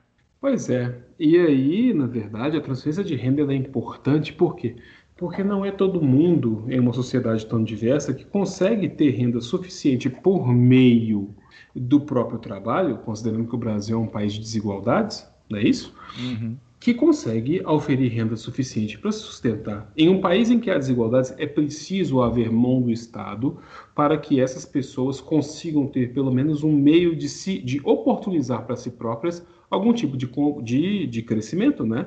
Então, a transferência de renda ela não atua somente para, para alimentar as pessoas. Tudo bem que no Brasil, pessoal, a, a transferência de renda que a gente tem é tão exígua que ela atua justamente para isso, para alimentar é. pessoas. E aí vocês ficam aí falando, tipo, ah, porque eu vi o vídeo da senhora falando que como Bolsa Família não consegue comprar nenhuma calça jeans para a filha, a transferência de renda é isso. Você entrega o dinheiro na mão da pessoa e ela faz o que ela quiser. Faz o que ela quer. Especificamente pode ser para comer, porque não tem o que comer. Mas se a pessoa pode receber uma renda e pode fazer outras coisas, ela tem direito a outras coisas. Por quê? Porque a gente não pode esquecer que na Constituição o salário mínimo ele é para garantir não só o que comer, mas comida, transporte, saúde, entretenimento por meio do lazer, entre outras coisas. Então a gente não pode ser egoísta ao ponto de achar que uma pessoa não pode ter uma calça jeans, tá? Ai, porque não pode usar esse dinheiro para usar calça jeans. E o tanto de propaganda que a gente está vendo aí, o pessoal fala assim: venha comprar roupas com seu auxílio emergencial. Pois é, mas com Bolsa Família não pode, né? É só para comer, é. né? Então vamos ser, vamos ser um pouquinho mais solidários nesse ponto. Mas aí, eu queria dizer um pouquinho sobre a questão dos programas de transferência de renda no Brasil. Por quê? Porque o Brasil ele tem hoje, especificamente, assim, digamos de uma forma mais explícita, dois programas de transferência de renda. Na verdade, ele possui o BPC, que na verdade as pessoas costumam chamar o BPC de LOAS. LOAS, na verdade, é a Lei Orgânica de Assistência Social. Os, os, os dois benefícios do BPC são, do, do LOAS, né, que chamam de LOAS, são o amparo social ao idoso e o amparo social ao deficiente. Muito bem? Muito bem. Então, como é que, se, como é que você concede este BPC às pessoas? Ele é destinado para pessoas com deficiência severa de qualquer idade e para idosos maiores de 65 anos. Se eu não me engano, haveria uma mudança com a reforma da Previdência, mas eu estou um pouco esquecido nesse momento. Mas em ambos os casos, é preciso ter uma renda familiar inferior a um quarto de salário mínimo por pessoa. Não é um quarto de salário mínimo para a casa inteira, é por pessoa, é por cabeça, é per capita, tá? Uhum. Então, assim, digamos que uma casa tem quatro pessoas. Se nessa casa as quatro pessoas recebem um valor que é inferior para um salário inferior a um quarto salário mínimo para quatro pessoas, então uma pessoa ali terá direito ao BPC, ao benefício de prestação continuada, que é o amparo social ao idoso ou o amparo social ao deficiente. A única contrapartida que o BPC pede, na verdade, é justamente, são justamente os requisitos para a concessão, ou seja, idade ou a consideração de deficiência e, para ambos os casos, a questão do recebimento. É, Essa aqui, é a única condição. Aqui, Daniel, é, é interessante. Eu trabalhei muito em vara de, eu trabalhei em vara de família, né? Então é muito, era muito, é, a gente via muito durante todos os dias, praticamente, ações de interdição, exatamente para declarar a pessoa incapaz para ela poder receber o LOAS né? O LOAS, Sim. assim, o BPC, na verdade, Sim. né? A gente falava, a gente falava LOAS até, né? Falava assim, ah, eu entrei, a pessoa falava, eu entrei com essa ação porque a gente precisa conseguir o LOAS, porque e era gente, assim, não era pessoa querendo ser espertinha, não. Eram pessoas assim abaixo, mas muito abaixo da linha da miséria, sabe? Você imagina uma pessoa que, portadora de deficiência, né? Um, um, o quanto de gasto que essa pessoa tem? Uma pessoa com deficiência, nós não falamos mais portador de deficiência, é, necessidades especiais, não, nós falamos pessoas com deficiência. Então você imagina uma, o, o gasto que uma pessoa com deficiência tem, né? Você imagina o que seria, o que, o que é conviver com essa, com, com essa deficiência e os gastos que essa deficiência traz vocês imaginam que, que aí ainda tinha gente que falava assim: ah, você entra com a interdição porque você é malandro, você tá querendo receber mais um salário porque aproveitar que a pessoa é deficiente. A gente ouvia todo esse tipo de merda na, na, na, vara, da, na vara de família, inclusive de, de servidores falando isso. Então, eu só queria deixar essa questão procedimental aqui. Então, muitas pessoas entram com ação de interdição para que a pessoa seja declarada incapaz é, para ela receber esse. Porque às vezes a pessoa vai vivendo ali, sabe? Com aquela incapacidade a vida inteira e nunca teve.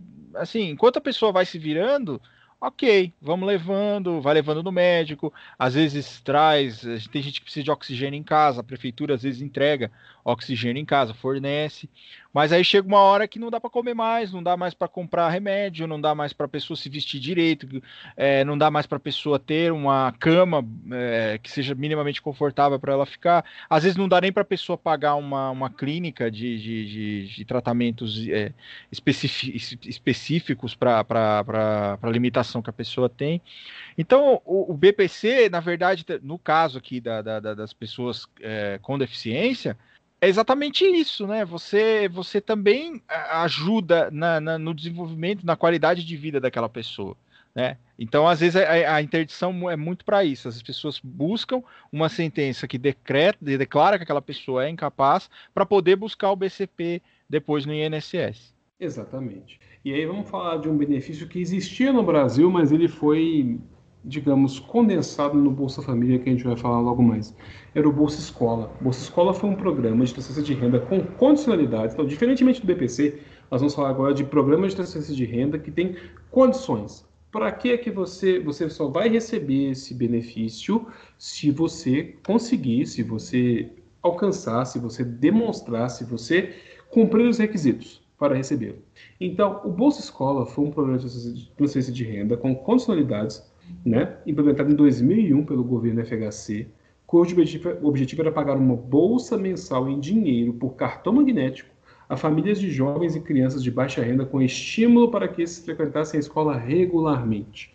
O objetivo, na verdade, da criação desse programa foi substituir ajudas humanitárias esporádicas de governo. Ou seja, na verdade, o objetivo era o quê? Vamos reunir tudo isso, né, toda essa questão, em um programa só, seja um programa perene. Por quê? Ajuda humanitária. Quando a gente fala em ajuda humanitária, e aí muitas pessoas falam assim, ah, mas é, o Estado não tem que dar nada, tem que dar essas coisas de caridade é a igreja. Gente, caridade não deve se confundir com política pública. Exatamente. Caridade, caridade cesta básica, beneficência. Isso é legal, isso é interessante. É igual Leandro falou um negócio interessante que eu não, eu não mencionei antes porque eu tenho certos problemas com isso. Leandro mencionou a questão de tipo, ah, porque eu apoio ONGs, porque eu isso e aquilo. Eu também apoio ONGs que lutam pela saúde animal, eu apoio várias causas. Mas eu não falo das causas que eu apoio, eu não falo dos apoios que eu dou, eu não falo. Por quê? Porque apesar de não ser religioso, eu acredito muito naquele mandamento que diz o seguinte: não saiba a sua mão direita o que sua mão esquerda fez. Então eu não menciono. Então, assim, é claro que a gente adora cobrar das pessoas, marcar pessoas, tipo, fulano ajude Beltrano, fulano ajude Ciclano, quando na verdade a gente deveria ter políticas públicas que ajudem as pessoas a se promoverem. O papel de fomento da vida do cidadão para estudo, promoção e sucesso é do Estado. O que eu faço de dar um dinheiro aqui, de ajudar ali, de promover ali, de informar ali, não é problema de ninguém. É uma coisa que eu faço achando que eu faço certo. Por quê? Porque eu acho que a gente tem que ajudar. Eu acho que caridade tem que ser uma coisa que é inerente ao ser humano. Uma pessoa precisa de ajuda, você vai lá e fala: Fulano, posso te ajudar? Como eu posso te ajudar? O que posso fazer para te ajudar? Mas você não tem que ficar noticiando isso, dizendo, ah, é porque eu ajudei fulano, ah, porque eu doei tanto para Beltrano.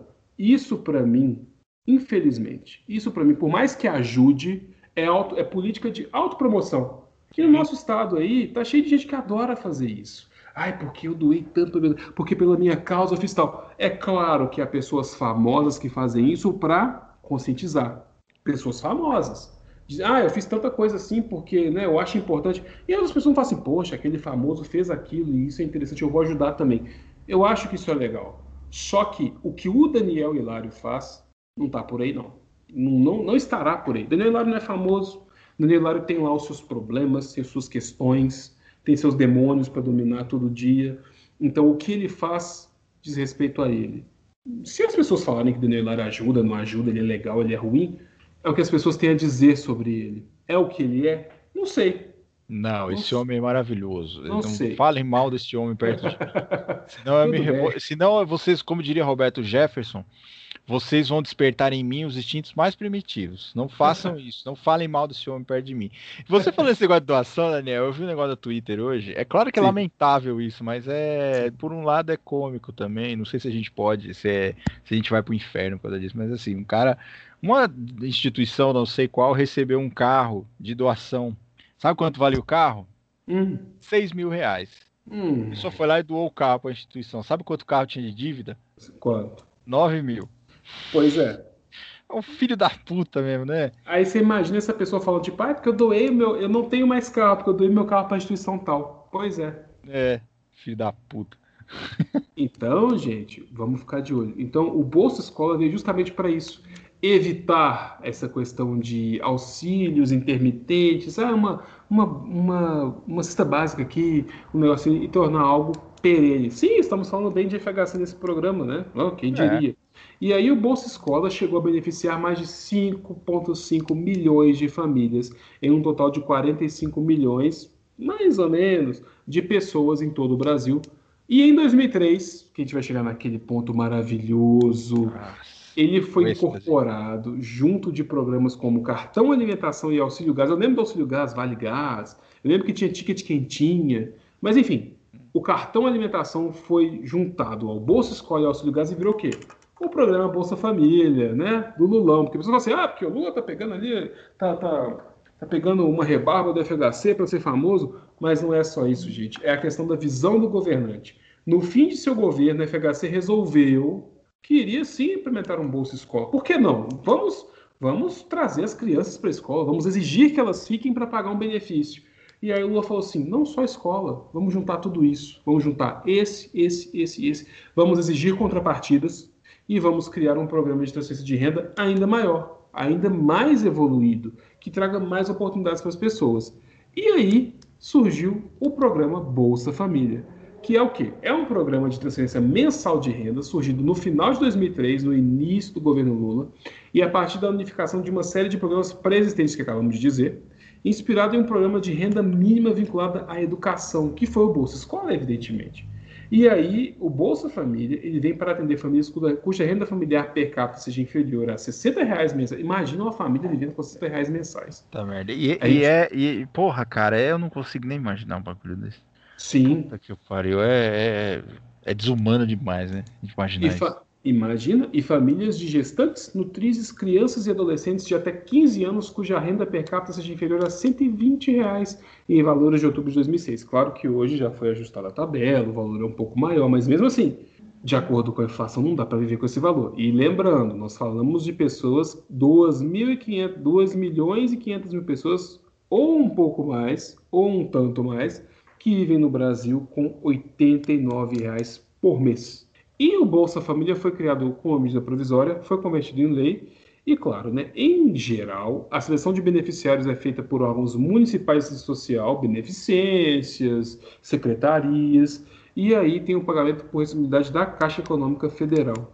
E as contrapartidas são na área de educação e saúde, frequência à escola, vacinação de crianças, acompanhamento pré e pós-natal de gestantes e nutrizes, entre outras questões, de acordo com a composição das famílias beneficiadas. O Bolsa Família, na verdade, ele é um exemplo, ele é um programa que tirou o Brasil do mapa da fome. Por quê? Porque, sinceramente, assim, digamos, e, e eu, sou, eu sou um crítico do Bolsa Família, em que sentido? Eu acho o Bolsa Família muito pouco. É pouco, é pouco dinheiro. Deveria se transferir mais dinheiro para suas famílias, não só para elas só comerem, ou comprarem uma calça jeans, ou comprarem alguma coisa, deveria se transferir mais dinheiro para essas famílias, para que, elas, que eles pudessem não só estudar na escola, mas poder fazer um curso profissionalizante, fazer tra trazer contrapartidas como cursos universitários, trazer outras questões que o Bolsa Família não exige hoje. Ele podia ser melhor, ele podia ser aprofundado.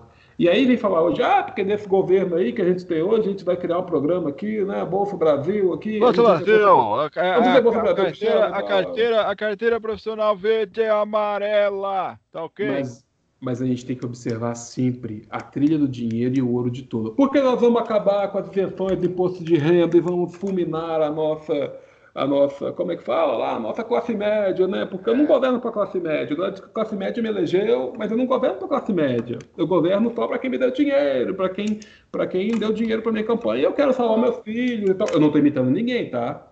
Eu estou falando é. com a minha voz normal. É semelhança, é mera coincidência. É mera coincidência. Então, programas como Bolsa Família são de extrema importância, deveriam ser aprofundados, mas não deveriam ser joguete na mão de políticos deveriam ser aprofundados em prol da população. Mas a gente sabe, no Brasil, essas reformas que iam gerar trilhões de empregos, na verdade, elas visam beneficiar alguns grupos econômicos. Exatamente. É. É, exatamente. É, não, a gente não parte. Nenhuma reforma hoje no Brasil ela parte do pressuposto da, da humanidade. Vamos falar da humanidade mesmo, né? do básico que um Estado tem que, tem que amparar. Porque é aquela coisa que a, que a Aru estava falando, né? Do, do Estado mínimo. Como é que você apoia o Estado mínimo? Porque as pessoas que apoiam essa questão do Estado mínimo, eu acho que elas não têm noção do que é o Estado. Não. Já começa aí. Eles têm aquela noção de, de, de o Estado é, sei lá, cara, é eu não sei como o que, que essas pessoas pensam, porque assim, se você pegar a Constituição Federal, principalmente, que eu acho que é o principal diploma que a gente tem sobre essa coisa de competência da, da, dos entes federativos, você vai lá ver que o Estado tem que. O Estado, que eu digo Estado, União, é, Estados e municípios, por exemplo, saúde.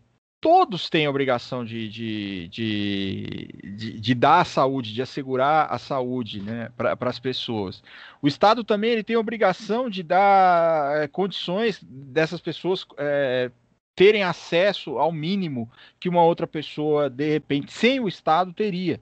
Né? É basicamente uhum. isso. Então, assim, você pega uma pessoa que sem o Estado ela teria acesso àquelas coisas, e você pega outra que sem o Estado ela jamais teria. Por que, que essas pessoas não podem ser iguais? Né? É isso que o Estado tem que fazer, não é o Estado dando. É, é o que o Daniel falou e ele fala sempre. Não é o Estado dando esmola, não é o Estado dando caridade, não é o Estado criando vagabundos, é o Estado oferecendo para aquela pessoa condições que pelas vias normais ela não teria.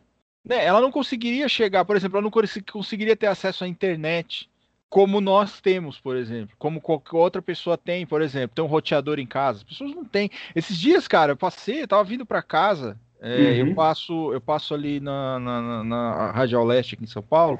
É, e tem um lugar, um viaduto ali, cara, onde as pessoas construíram. Ó, pra você ver, cara, que, que, que é, é, foda a gente falar isso, sabe? Um negócio que é, me revolta mesmo.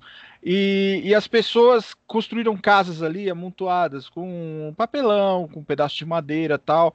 É, em, uma, em um lugar assim, tipo de dois por dois, vai, vamos colocar assim, é, famílias morando com três, quatro pessoas, as pessoas não têm lugar para tomar banho sabe? Precisa pegar água em outros lugares, não tem água, você não tem, por exemplo, televisão, as pessoas não assistem televisão.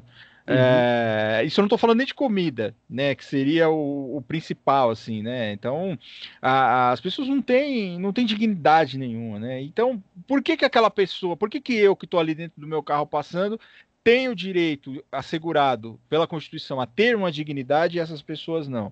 Ah, mas você você está trabalhando, você não, não, não, mora na rua, você não quis morar na rua, você você busca as soluções. Não, gente, eu tive oportunidades na vida e não foram muitas. Não foram muitas, assim. Eu, é, é você foi muito pobre. É, não, não, não, chegamos no nível assim que, que, da, da, que, que a gente vê nas ruas, por exemplo. Mas assim, a gente teve que brigar muito para ter isso, mas nós tivemos, eu e meus irmãos, a gente teve acesso as coisas assim e essas pessoas não têm se não tiverem o Estado participando se não tiverem uma, uma programas que, que, que possibilitem por exemplo que os filhos dessas pessoas vão à escola. É muito fácil você chegar ao conselho tutelar assim, chegar a bater na porta da, dessa pessoa e falar assim por que, que essa criança não está indo para a escola? Como uhum. cara como a pessoa mora embaixo de um viaduto a pessoa não tem que comer não tem o mínimo é muito fácil as pessoas chegarem lá e tirarem a guarda dessas crianças por exemplo dessas famílias né? É, mas assim, cadê o mínimo para essas pessoas viverem, sabe? As pessoas não têm comida, cara. E como você disse, isso não é função da igreja fazer. Ah, mas é a igreja que dá comida, é a igreja que dá roupa, é a igreja que dá abrigo, é a igreja que. Não. Isso é Estado uhum. que tem que fazer, sabe? Exato. É o Estado. Exatamente. E aí fica nessa conversa, né? É, é, eu acho que é uma falta de solidariedade no fim das contas. As pessoas acham que as pessoas têm que, que, que quem não, é porque não quer, porque não sei o que lá, que tem que viver de migalha, tem que viver da beneficência, tem que viver de, de, de no máximo uma, uma, uma cesta básica do Estado, que o Estado não pode dar mais nada. Não, o Estado tem que promover pessoas e ponto final, sabe? Claro. E ponto final. E, ah, mas Daniel, você nunca precisou. Não é porque eu não precisei que eu não vou lutar por aquilo. Não é porque eu não não necessitei de alguma coisa que eu não vou querer que outras pessoas cheguem ao ponto que eu cheguei. Às vezes eu olho para trás e penso, nossa, quanta coisa que eu já fiz na minha vida, quantas situações eu passei, quantas coisas eu conquistei, em que momento maravilhoso eu me sinto hoje. Mas não seria legal que outras pessoas também chegassem ao mesmo ponto que eu cheguei, até fossem além? Claro. Que buscassem novas coisas, novas aventuras. Porque o pessoal sempre fala, ah, mas é importante ter meritocracia porque aí você estimula a competitividade e a inovação. Como é que você vai ter inovação num estado se você não tem um mínimo de dinheiro e direcionamento para que as pessoas possam inovar, um mínimo de conforto para que elas possam, ao invés de pensar em encher sua própria barriga de comida, possam pensar, tipo, estou saciado e a partir de agora eu vou criar alguma coisa. É, é, é o Brasil 2020, Brasil com Z. Brasil. Brasil com Z, como diria em propagandas antigas, políticas antigas. O Brasil com Z, ele é egoísta. Ele é egoísta, mentiroso. Ele não é mentiroso, ele é da pós-verdade. Ele é da pós-verdade. Ele fica ali, ele fala: não, não é bem assim, não confie nessa pesquisa. Ah, porque estão tentando tentando esclarecer os fatos, mas quando esclarecem fatos, estão, na verdade, atacando o meu direito fundamental, porque hoje teve gente falando isso. Estou processando a empresa X que faz checagem de fatos. Gente, fatos não podem ser contrapostos por opinião. Fatos são contrapostos com outros fatos, com argumentos. Ah, tem aquele velho ditado, né? Contra fatos não há argumentos. É. Aí teve gente aí que virou e falou assim: veja bem, eu estou entrando com uma ação contra a empresa X que diz que faz checagem de fatos porque ele está atacando o meu direito fundamental. Mas, mas aí que tem um ponto interessante. A pós-verdade é muito interessante. O que, que ela fala com você? Alguém vem e joga uma meia-verdade na sua cara. Estou atacando meu direito fundamental. Qual que é a meia-verdade? Direito fundamental existe, está na Constituição. É isso.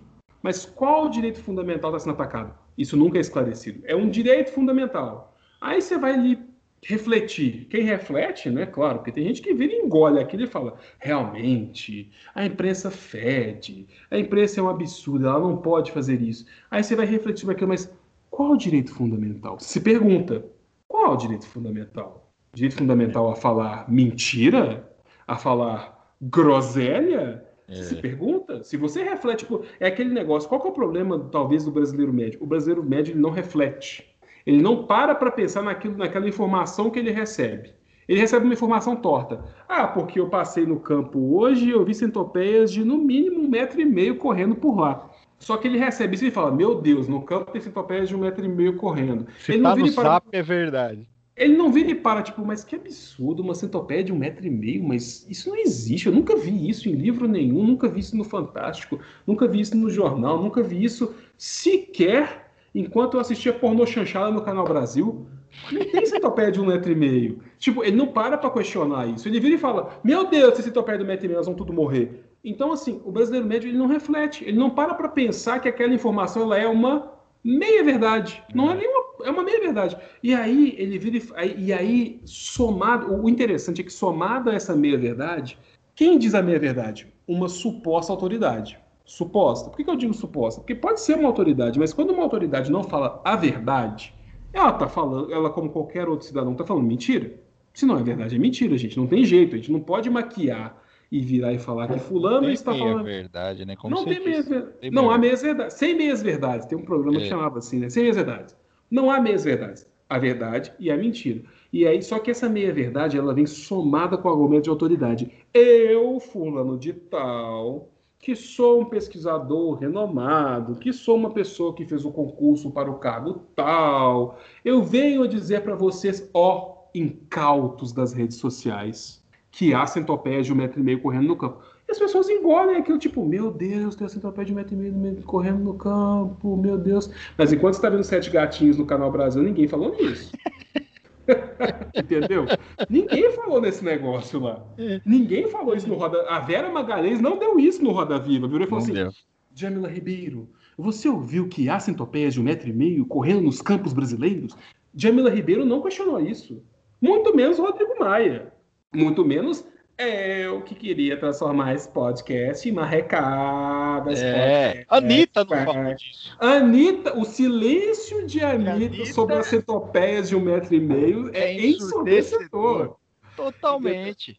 E a galera engole isso. São meias verdades que não têm que ser engolidas, sabe? E os programas de transferência de renda, eles vêm justamente para transformar essa meia verdade que diz que a pessoa que é pobre quer morar na rua, como certas primeiras damas de certos estados dizem, ah, é porque não pode dar coisa para as pessoas na rua, que elas vão querer ficar na rua, né? É a mãe do Stifler. É, a, a mãe é, exatamente. Elas vêm justamente para desjustificar isso, elas vêm para trazer uma solução perene. E eu tenho uma, e eu tenho uma curiosidade. Diga. Nós temos um programa de assistência de renda no Brasil que não é tão falado, mas que ele ainda existe, ele não foi aglutinado no Bolsa Família, que é qual? É o Bolsa Alimentação. O Bolsa Alimentação ele foi criado pela MP 2206, tracinho 1 de 6 de setembro de 2001 e também no governo FHC e consiste na promoção de melhores condições de saúde e nutrição para gestantes, mães que amamentam, filhos e crianças até 6 anos com risco nutricional e que pertencem a famílias sem renda ou que possuem renda mensal de até meio salário mínimo per capita. Pois é, o, digamos que o escopo do Bolsa Alimentação ele é pequeno, tá? o valor é pequeno, de 15 a 65 reais, se eu não me engano, por mês. É um escopo pequeno, é um valor pequeno, só que tem um escopo maior que o BPC. Né? E atua em dois eixos: complementação de renda familiar para melhoria de alimentação e fomento à realização de ações básicas de saúde com enfoque predominantemente preventivo. Ou seja, você que é antivax, você não vai receber bolsa alimentação. Porque você que é antivax não vai promover a prevenção da saúde de sua família. O Bolsa Alimentação ele carece. Qual que é a condição para ele ser recebido? Participar de ações básicas de saúde, é fazer aquele soro caseiro, é receber o agente comunitário de saúde, é não deixar ter dengue na sua casa, ter mosquito da dengue, criador de mosquito da dengue na sua casa, é vacinar suas crianças, é comparecer ao pré-natal. Você que é anticientífico, você que é anti, você que vive na era vitoriana até hoje, né? Você não vai receber bolsa alimentação. Você vai ficar tipo pensando, poxa, eu poderia complementar minha renda para poder comer um pouco melhor, né? Não vai. Por que não vacina? Não vai. Não, não vai. vai. Não vai porque, porque é, é, é um Levi Fidelix aí da, da, da, vida. Você prefere pegar aerotrem do que vacinar, entendeu? As suas crianças, né? É, ridículo, né? é ridículo a gente em 2020 falar um bagulho. Nossa, cara, eu, eu, eu juro pra você. Quando eu tava ali, quando ele era templário ainda, eu, aliás, eu revelei essa semana que eu tocava na igreja, tá, gente? Eu era templário, antes de eu ser depois que eu, que eu, que eu não era satanista mais, eu fui tocar na igreja, na banda Finalmente temos uma semelhança. Eu também toquei na igreja, só que eu toquei na igreja do colégio. Ué, mas tem outra igreja ou não? Tem igreja do colégio, tem igreja do, do quê? Do, do, do, como igreja no colégio? Você, você, você estudou em colégio de freira? Eu estudei em colégio católico de freira, que tinha aula de francês, mas eu não fiz aula de francês. Quando eu me for, quando eu cheguei para fazer aula de francês, na verdade, eu tive aula de espanhol e de inglês. Então, que maravilha. Eu, eu não, eu, eu só toquei na igreja só. Eu tocava na igreja. Sim. E, e enfim, é... é... eu até me perdi aqui, cara. O que, que eu tava falando mesmo? Você tocou na igreja. Toquei na igreja, toquei na igreja, é, toquei na igreja. Então a, as pessoas acham que, que é, essa coisa do, né, do, que você estava dizendo do, dessa contrapartida, dessa necessidade para o bolso alimentação da pessoa não ser negacionista, não só não ser negacionista, não basta não ser negacionista, você tem que promover também ações em prol da saúde, né? Como o Daniel estava falando, é, esvaziar seus pneuzinhos, em é. casa, levar, levar os catarrentos para vacinar. Aliás, se vocês ouvirem algum barulho, eu moro embaixo de uma família de demônios, assim. Então, a molecada tá jogando, tá pegando umas bolinhas de gude e jogando em cima aqui, em cima do meu apartamento. Inclusive, aproveitando os demônios, eu quero fazer uma recomendação. Falando em demônio, escutem Born Again do Black Sabbath, que tem uma criança demônio na capa, mas é um disco maravilhoso. É um é disco bom. que foi gravado. Foi um disco que foi gravado assim: o gravador tava no térreo e a galera tava tocando no porão. É. Assim, é o som mais abafado de todos os tempos, mas é. Ian Dylan tá destruindo no Demais, vocal. cara. Disturbing the Priest. Zero the Hero. Zero the Hero. É, Trashed. Trashed, é. cara. Trashed é, é uma das músicas mais legais do Black Sabbath. A própria música Born Again, que ele é. mostra. é um CD subestimado, cara. É um CD subestimado. As pessoas têm que ouvir. Se a pessoa se diz fã de Black Sabbath, tem que ouvir Born Again, que é um CD sensacional. Tem uma criança, um capeta, um capetinha na, na. Aliás, vocês sabiam que existia um gibi no Brasil chamado Satanésio? Você sabia disso, Daniel? Oh, esse eu não sabia. Tem, tinha um personagem de, de quadrinho chamado Satanésio. Não é muito difícil dizer que ele era um demônio, né? Eram historinhas bem, bem, bem, bem deliciosas assim para você assistir. Ele fazia eh, várias, aprontava várias altas armações. Satanésio era um menino que aprontava. Você procurem Satanésio. Olha que maravilha. Esse falsete acabou com minha garganta, pelo amor de Deus. Eu não, eu não sou capaz. Eu não sou, eu não tenho capacidade de dar um falsete desse. Se eu der um falsete desse, eu me cago. E aí a gente tem que parar o podcast, porque eu não faço, não tem. Para poder dar, dar, um tempo, né? Passar é. a mangueirinha ali e tal. Né? Exato. O Biden, né? Fazer, tem que fazer, Biden, tem que ir no Biden dar uma limpada é, ali. É, exatamente. Maravilhoso, novo presidente. Mas enfim, não do Brasil, né? Porque no Brasil a gente está com, com aquilo lá, está lá. Mas vamos lá, gente. A gente falou de programas de transferência de renda no Brasil, mas vamos entrar então no ponto principal. O que é renda básica? Renda básica, na verdade, é uma renda. Vocês estão vendo que eu que estou direcionando esse podcast, que eu estou empurrando o tema. Assim, o Daniel é a autoridade nisso. Eu sou o provocador, o agente provocador só. O Daniel é a autoridade. Então vamos lá. É, o que é renda básica? Renda básica é uma renda paga por uma comunidade política a todos os seus membros individualmente e independentemente de situação financeira ou exigência de trabalho. Imaginem que o governo brasileiro vira e fala assim: é, vou pagar cenzão para esse galeria aí todo mês. É isso aí. E é isso aí, renda básica, é isso. No, assim, se a gente for trocar em mil, se a gente for no cerne da questão, é isso. Eu não vou exigir contrapartida, eu não vou perguntar quem é rico e quem é pobre. É uma renda básica para que essas pessoas possam fazer alguma coisa suas vidas. Então, assim, é, é, é o que a gente chama um pouquinho, assim, é, um, é, um, é um tequinho daquilo que no inglês a gente fala de basic income. income. Oh. Isso mesmo, isso, maravilhoso. Né? A gente ia fazer mas um não episódio... só em inglês, mas não hum. só em inglês. Ai, meu Deus. É. Nós temos Bürgergeld, Allocation ah. Universal, Alocação Universal, Redditio de Cittadinanza, Basinkommen ou Borgerlohn, que são Isso. as variações em outras línguas europeias. Nós temos o alemão, nós temos o francês, nós temos o italiano, nós temos o holandês e nós temos. É o holandês, né, Daniel? Esse aqui ou não? Eu acho que sim. É, e temos uma outra aqui que e eu. E temos acho... o Borgelon. É e temos o Borgelon, que deve ser um dinamarquês meio norueguês, com uma pitada de sueco e algo do finlandês.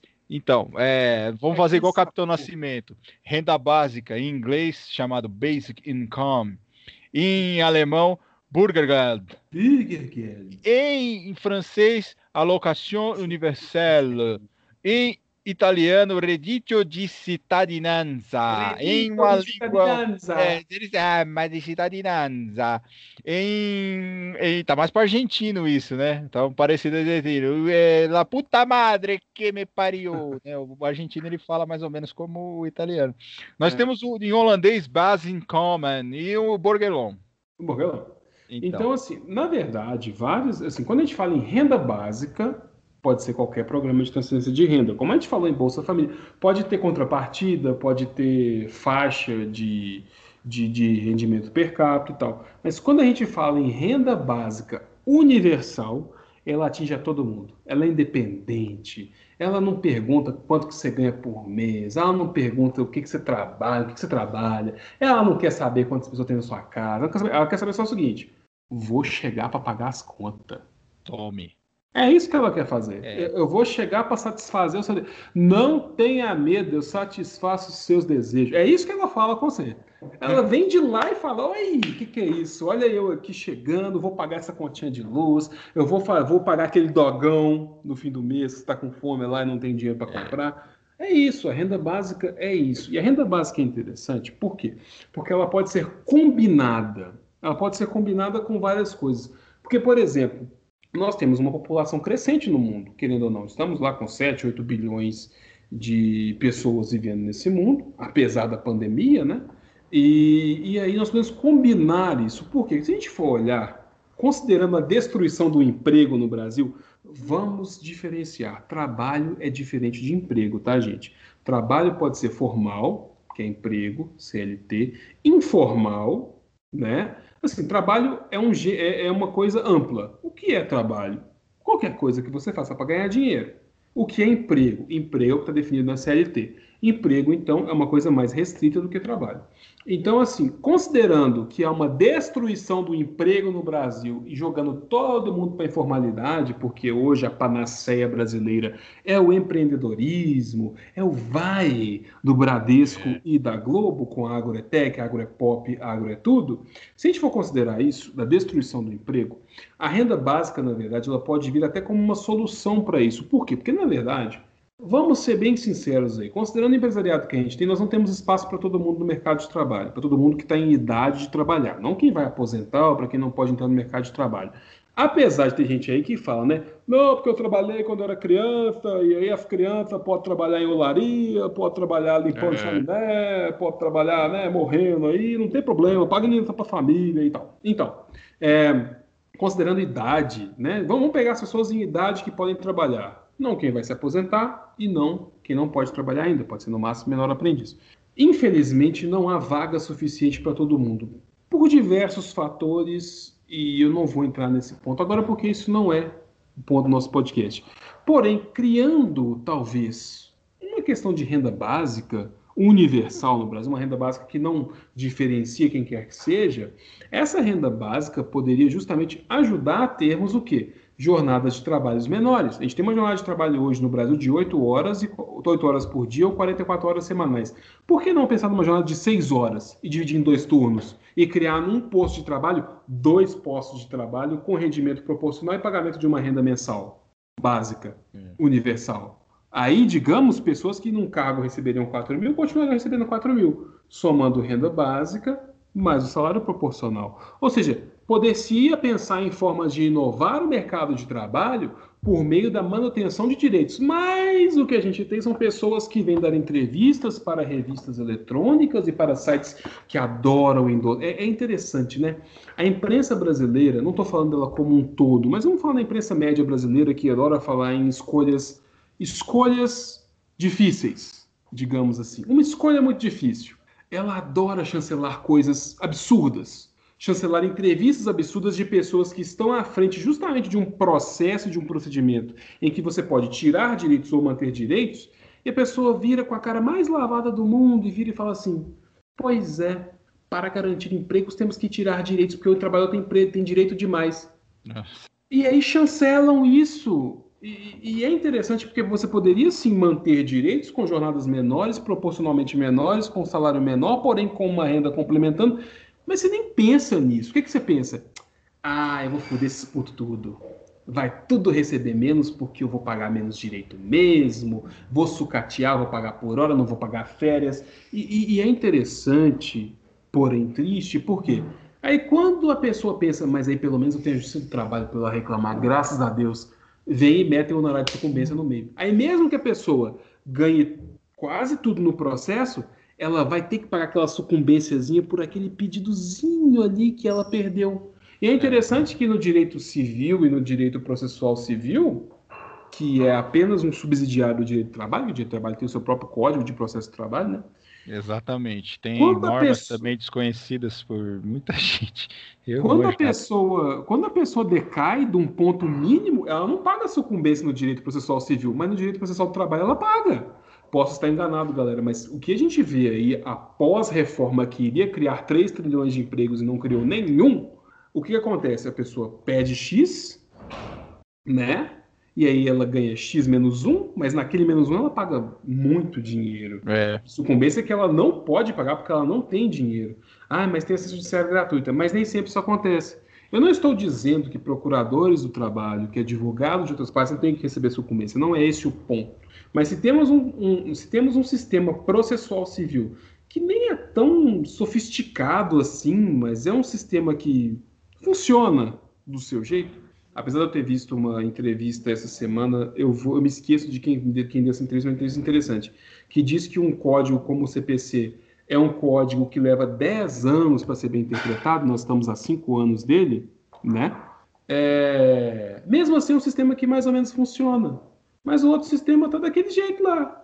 E aí o número de ações cai. Assim, ao invés de você educar partes para que elas entrem, porque o Brasil é aquele, o Brasil é um negócio mais uma vez interessante, porém extremamente triste. As pessoas entram com ações judiciais sempre querendo mais do que elas têm direito. Ao invés de elas pedirem o meu, eu quero o meu direito que é X, eu quero, não, entra com X mais um. D dizia um, um ex-cliente meu, que inclusive eu, não é que eu não o atenda hoje mais, eu digamos que ele não tem mais demandas a pedir hoje. Ele virava para mim e falava assim, pois é, a gente sabe bem que no direito, eu era formado em direito, ainda sou, né, porque a gente não perde o título assim, ele é formado em direito, só que o advogado sou eu, mas ele dizia, ele insistia comigo. Porque você sabe como é que é no direito, né? A gente pede o mais para ganhar o menos. Eu me perguntava, porra, mas não podia pedir só o que ele tem direito, não? Pois é. Tipo, e, e, e aí no seu trabalho, em alguns casos, se pedia muito mais para ganhar menos. Ali na liquidação, para ver como é que o juiz entendia e tal. Por que não educar as partes para pedir só aquilo que elas têm direito? E aí manter direitos mas pagar também só aquilo que elas têm direito. Ensinar também a magistrados a concederem só aquilo que a parte tem direito. Sabe? E, e porque não, toma tudo como pejorativo, ah, porque fulano entrou com massa trabalhista, é um absurdo, e aí o juiz é pró-empregado, vai dar tudo que o empregado quer. Claro, não existia juiz classista, existia né, questões que eram, eram estranhas, são estranhas ao direito processual civil, né? São é. estranhas. A gente tem juízes togados no direito processual civil. Hoje temos juízes leigos nos juizados estaduais, que não é demérito algum, porque são bacharéis é. em direito. Né? São bacharéis em direito. Então não vamos falar com é demérito, porque não é. Mas tínhamos juízes classistas, que nem sempre eram pessoas formadas em direito. Acho que não eram. Tá? Posso estar enganado também nesse ponto. É, uma, uma, uma, acho que o Ademir da Guia foi juiz classista aqui em São Paulo, se eu não me engano. Sim, sim. É, eu, então... eu, é uma curiosidade, tá, gente? Não é, não é demérito ao Demir da Guia, o Divino. Não, jogou muita não, bola, é... jogava no Palmeiras, né? Jogou muita bola. Não, mas... mas é só um dado histórico, assim. Eu, se eu não me engano, diziam, posso estar errado, mas que ele era juiz classista também. Sim, não é especificamente um problema porque nós defendemos sindicatos. Eu sou sindicalizado, não é esse o ponto. Mas para uma questão de justiça especializada, você precisa ter pessoas ligadas àquela justiça julgando. É um problema, por exemplo, que a gente enxerga às vezes, não estou dizendo que é um problema do ponto de vista de julgamentos, porque eu não atuo nessa área, na justiça eleitoral. A justiça eleitoral não possui juízes próprios. Não. A justiça eleitoral tem juízes estaduais, juízes federais em cortes, é, juristas. Em tese, não é nenhum problema, mas não é uma justiça em si com julgadores próprios, entendeu? Não estou é. falando que tem que ter magistrados eleitorais, não é esse o ponto, mas não tem, é diferente, é uma, é uma situação diferente. Então, assim, por que não educar as pessoas a seguir? É, é, é, estranho. No Brasil a gente tem o direito posto e o direito brasileiro é um direito bonito. É um direito bem posto, claro. Há, lei, há leis lamentáveis, como a gente sempre reclama que certas reformas, certas coisas que vieram dos tempos para cá. Mas tem leis muito interessantes. Uma lei que eu gosto muito é a lei de introdução às normas do direito brasileiro. Eu acho ela maravilhosa. Eu adoro aquela ela é lei. é bonita. Ela é interessantíssima. A Constituição é maravilhosa. Uh, até, o, até o CPC de 2015 é um código civil até razoável. Você olha e fala assim, poxa, eu posso usar isso, eu posso pensar naquilo. Essa semana mesmo eu achei, eu fui questionado por ele, o garoto do PlayStation, Gustavo Yudi, sobre uma questão de execução provisória de obrigação de fazer. E tá lá. Você pode pegar os artigos tais e tentar fazer uma execução provisória. Então, assim, você pode pegar aquela lei e aplicar para o uso que você quer, dentro daquilo que ela se propõe. São leis funcionais. O problema é justamente a interpretação que se faz daquilo.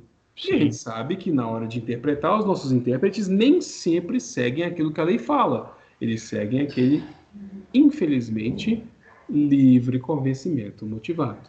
É, é como nulidades, por exemplo, mesmo, né? Eu vou Exato. dar um exemplo aqui, falando do, do novo CPC, é, o cumprimento de sentença. Quando, quando, quando a ação está arquivada há mais de um ano, para se fazer o cumprimento de sentença, não basta a intimação pelo advogado, você tem que intimar a pessoa pessoalmente.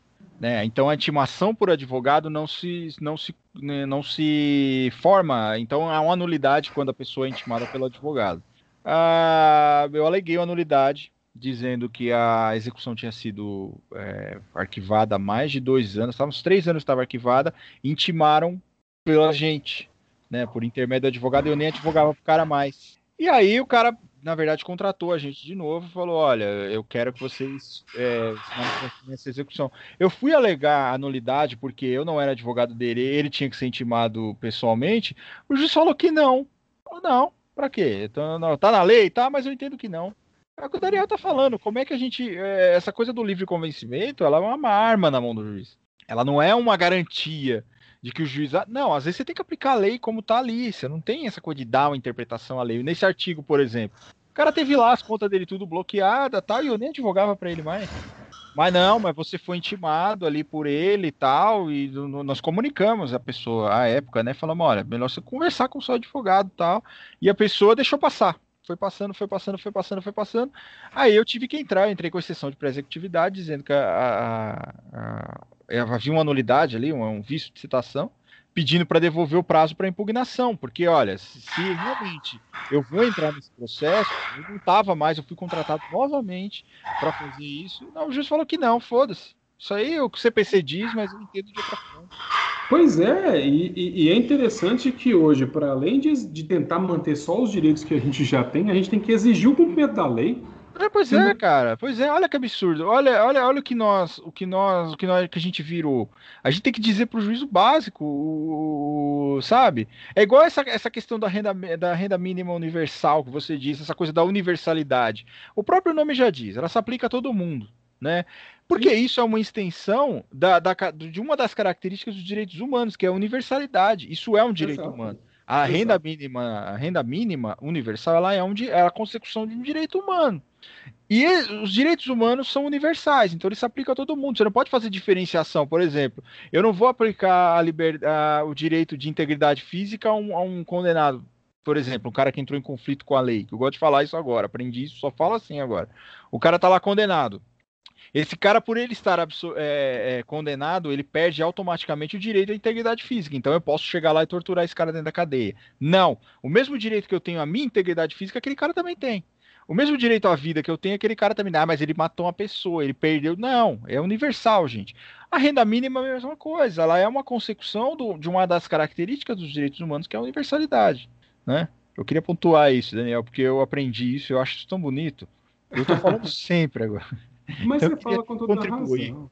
Queria contribuir. E, apro e, aproveitando esse ponto de renda mínima que você está falando, a gente tem uma lei, lei de renda mínima no Brasil, que é a Lei 10835 de 2004, né, garantida pelo governo Lula, mas inclusive sabe quem assinou essa lei junto com, com o senhor Luiz Inácio Lula da Silva?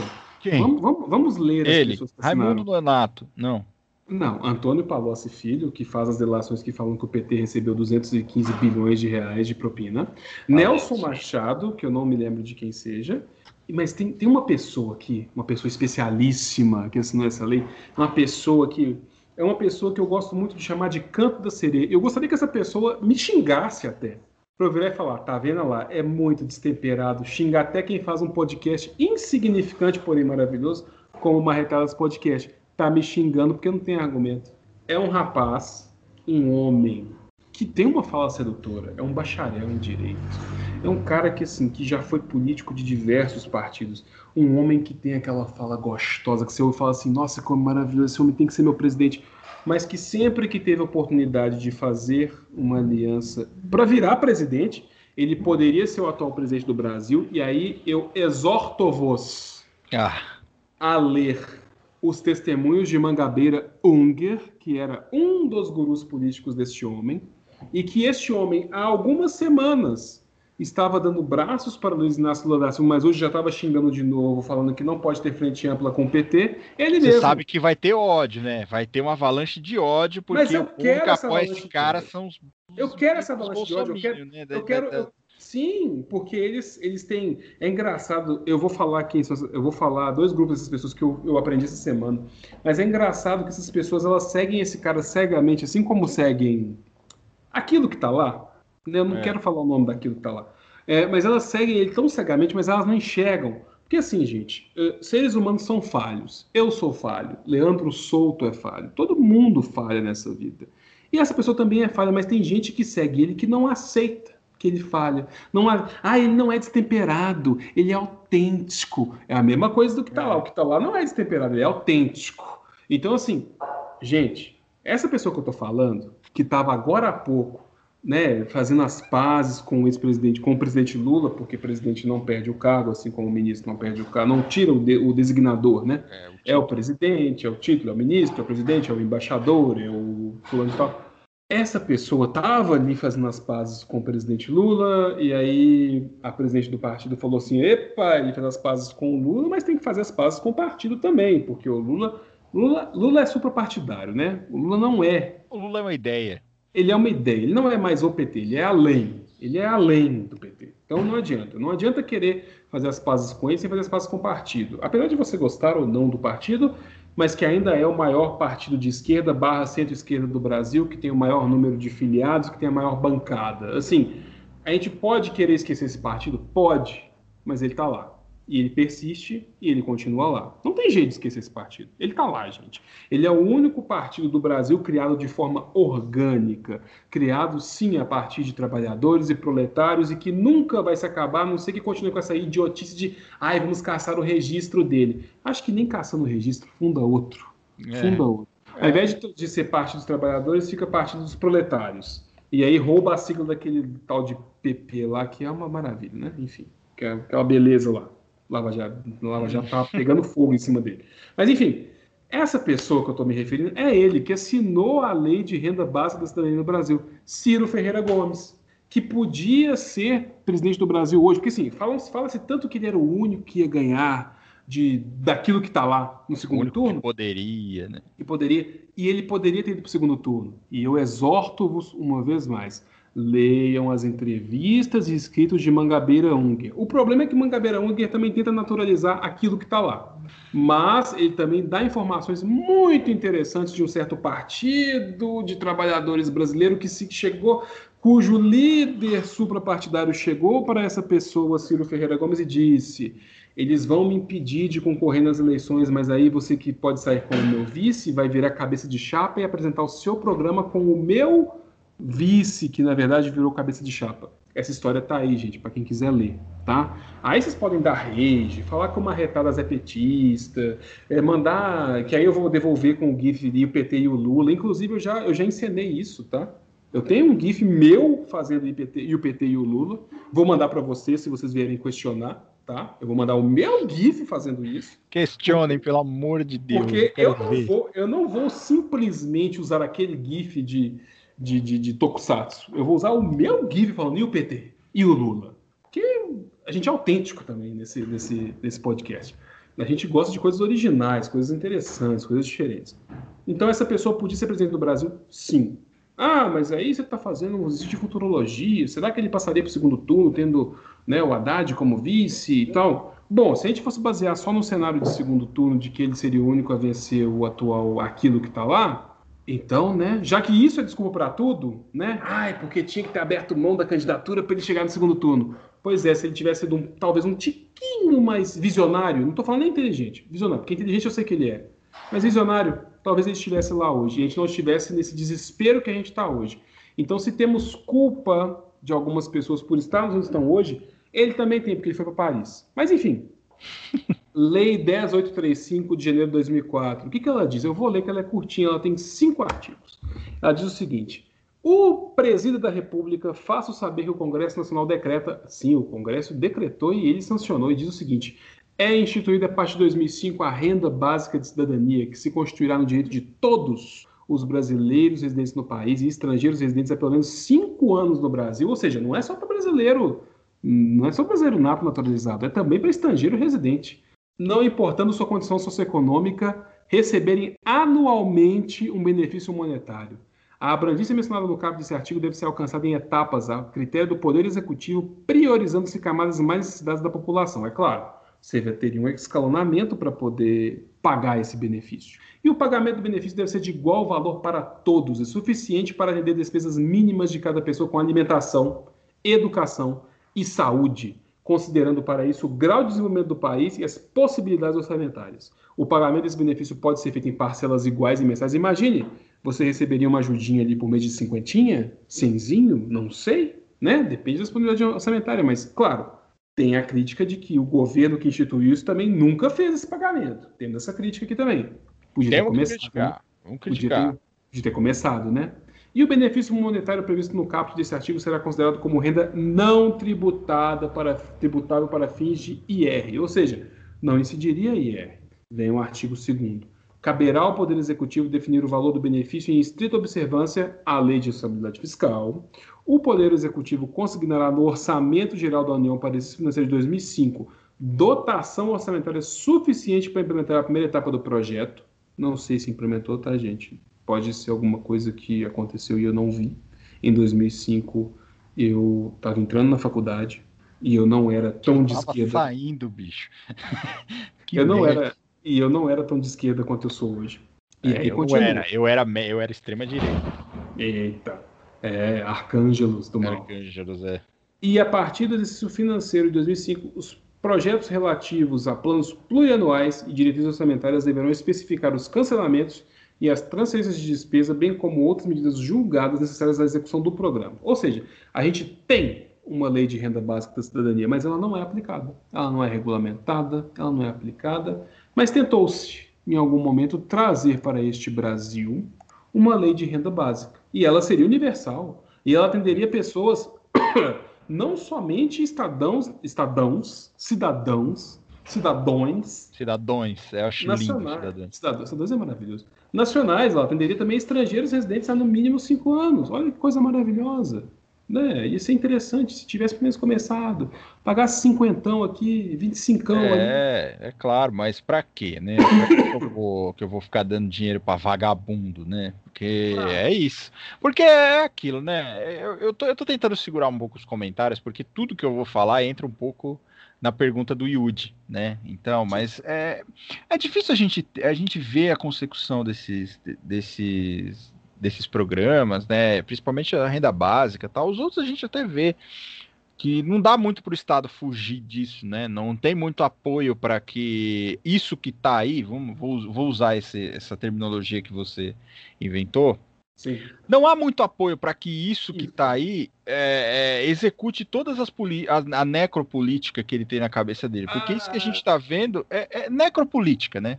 Sim. Né? Então, eu acho assim, se esse cara colocasse em prática toda a necropolítica que ele já tentou, é claro que ele tem tempo para isso ainda. Eu posso amanhã depois hum, falar assim, caralho, eu falei no podcast e o cara tá metendo bronca aqui. Mas a, a, o, o, plano de governo dele é necropolítica. Então, é, é, e, e eu, eu critico muito, principalmente magistrados que me seguem no Twitter, que questionam muito essa questão da judicialização de, de, diversas questões, principalmente de, de, coisas que. De, decretos do governo tal, Sim. muitas coisas têm sendo, vêm sendo judicializadas. E eu vejo muitos magistrados criticando. Hoje mesmo eu via muita gente criticando a DPF, é, arguição de descumprimento de preceito fundamental, como se fosse a criação de uma lei ordinária, no, no como se fosse uma ação ordinária no, no STF. Só que se, se, se para isso que está aí, para que a necropolítica não se a necropolítica 100% não se e necropolítica quem não sabe, quem não conhece o conceito de necropolítica é uma política voltada para matar as pessoas para eliminar a pessoa para dizimar as pessoas enfim isso é necropolítica e mas se não fosse a judicialização de diversas questões, a necropolítica já. Eu não estou defendendo o Supremo Tribunal Federal, gente, pelo amor de Deus. Eu não estou dizendo aqui que o Supremo tem que ser um poder moderador, tem que ser. Não é que muitas vezes a gente só as coisas só se resolvem judicializando. A gente tem que judicializar. E, e as questões de, desse governo que está aí, infelizmente, tem que ser judicializadas. Eu vou dar um exemplo. Posso dar um exemplo ridículo, idiota? A coisa da vacina. Claro. Porra, tiveram que judicializar para perguntar por que, que a Anvisa estava fazendo com doce para liberar a vacina. Olha que absurdo, cara. Será uma coisa assim, ó, é, nós estamos vivendo uma caralho de uma pandemia. Ah, tem uma vacina. Ah, não vou autorizar. Por quê? Ah, porque quem tá querendo fazer isso é o governador de São Paulo e eu não gosto dele. Foda-se. Não vou autorizar. Foda-se, eu ganhei de novo. E teve um cara que se matou lá e eu, tô, eu ganhei porque o cara se matou, porque é, hipoteticamente foi a vacina que fez, ele, ele morreu. E o Bolsonaro ganha de novo. Eu não queria falar o nome dele, enfim, ó, desculpa, Daniel, eu descumpri o seu, a sua lei. Não, Mas aquilo que tá lá é, ganhou, sabe? Então, essa questão teve que ser judicializada e o ministro Lewandowski teve que pedir que a Anvisa esclarecesse em 48 horas por quê? Com quais critérios vocês, vocês estão querendo impedir a vacina? Se tem critério científico dizendo que essa vacina não tem aprovação suficiente, ok, me dá esses critérios. Mas não, você vai fazer com o doce por quê? Porque o governador de São Paulo está querendo trazer essa vacina para cá. Não, mas se é o Dória que está querendo, eu não vou fazer. Então, é, é, eu acho que, que essa questão da judicialização, em um primeiro momento, ela é problemática? É. Mas qual alternativa a gente tem? É, é, assim, a gente chegou num ponto tão desesperador que a gente tem que ficar correndo, assim, o Estado é tão falho que a gente tem que ficar correndo para o judiciário, para o judiciário virar e falar assim, pô, bicho, cumpre a lei ali. É, pô, porra, bicho, cara, o é regulamento é lá manda você fazer tal coisa. Faz... É, é, um negócio que eu tava. Eu fui a Brasília a última vez em 2017. Eu fui a um, a um evento, a um congresso no STJ sobre era tipo isso, era judicialização. Mas você conseguiu entrar ou a súmula 7 barrou na porta? Não, eu entrei fácil. E sabe, eu estive a menos de dois metros de Gilmar Mendes.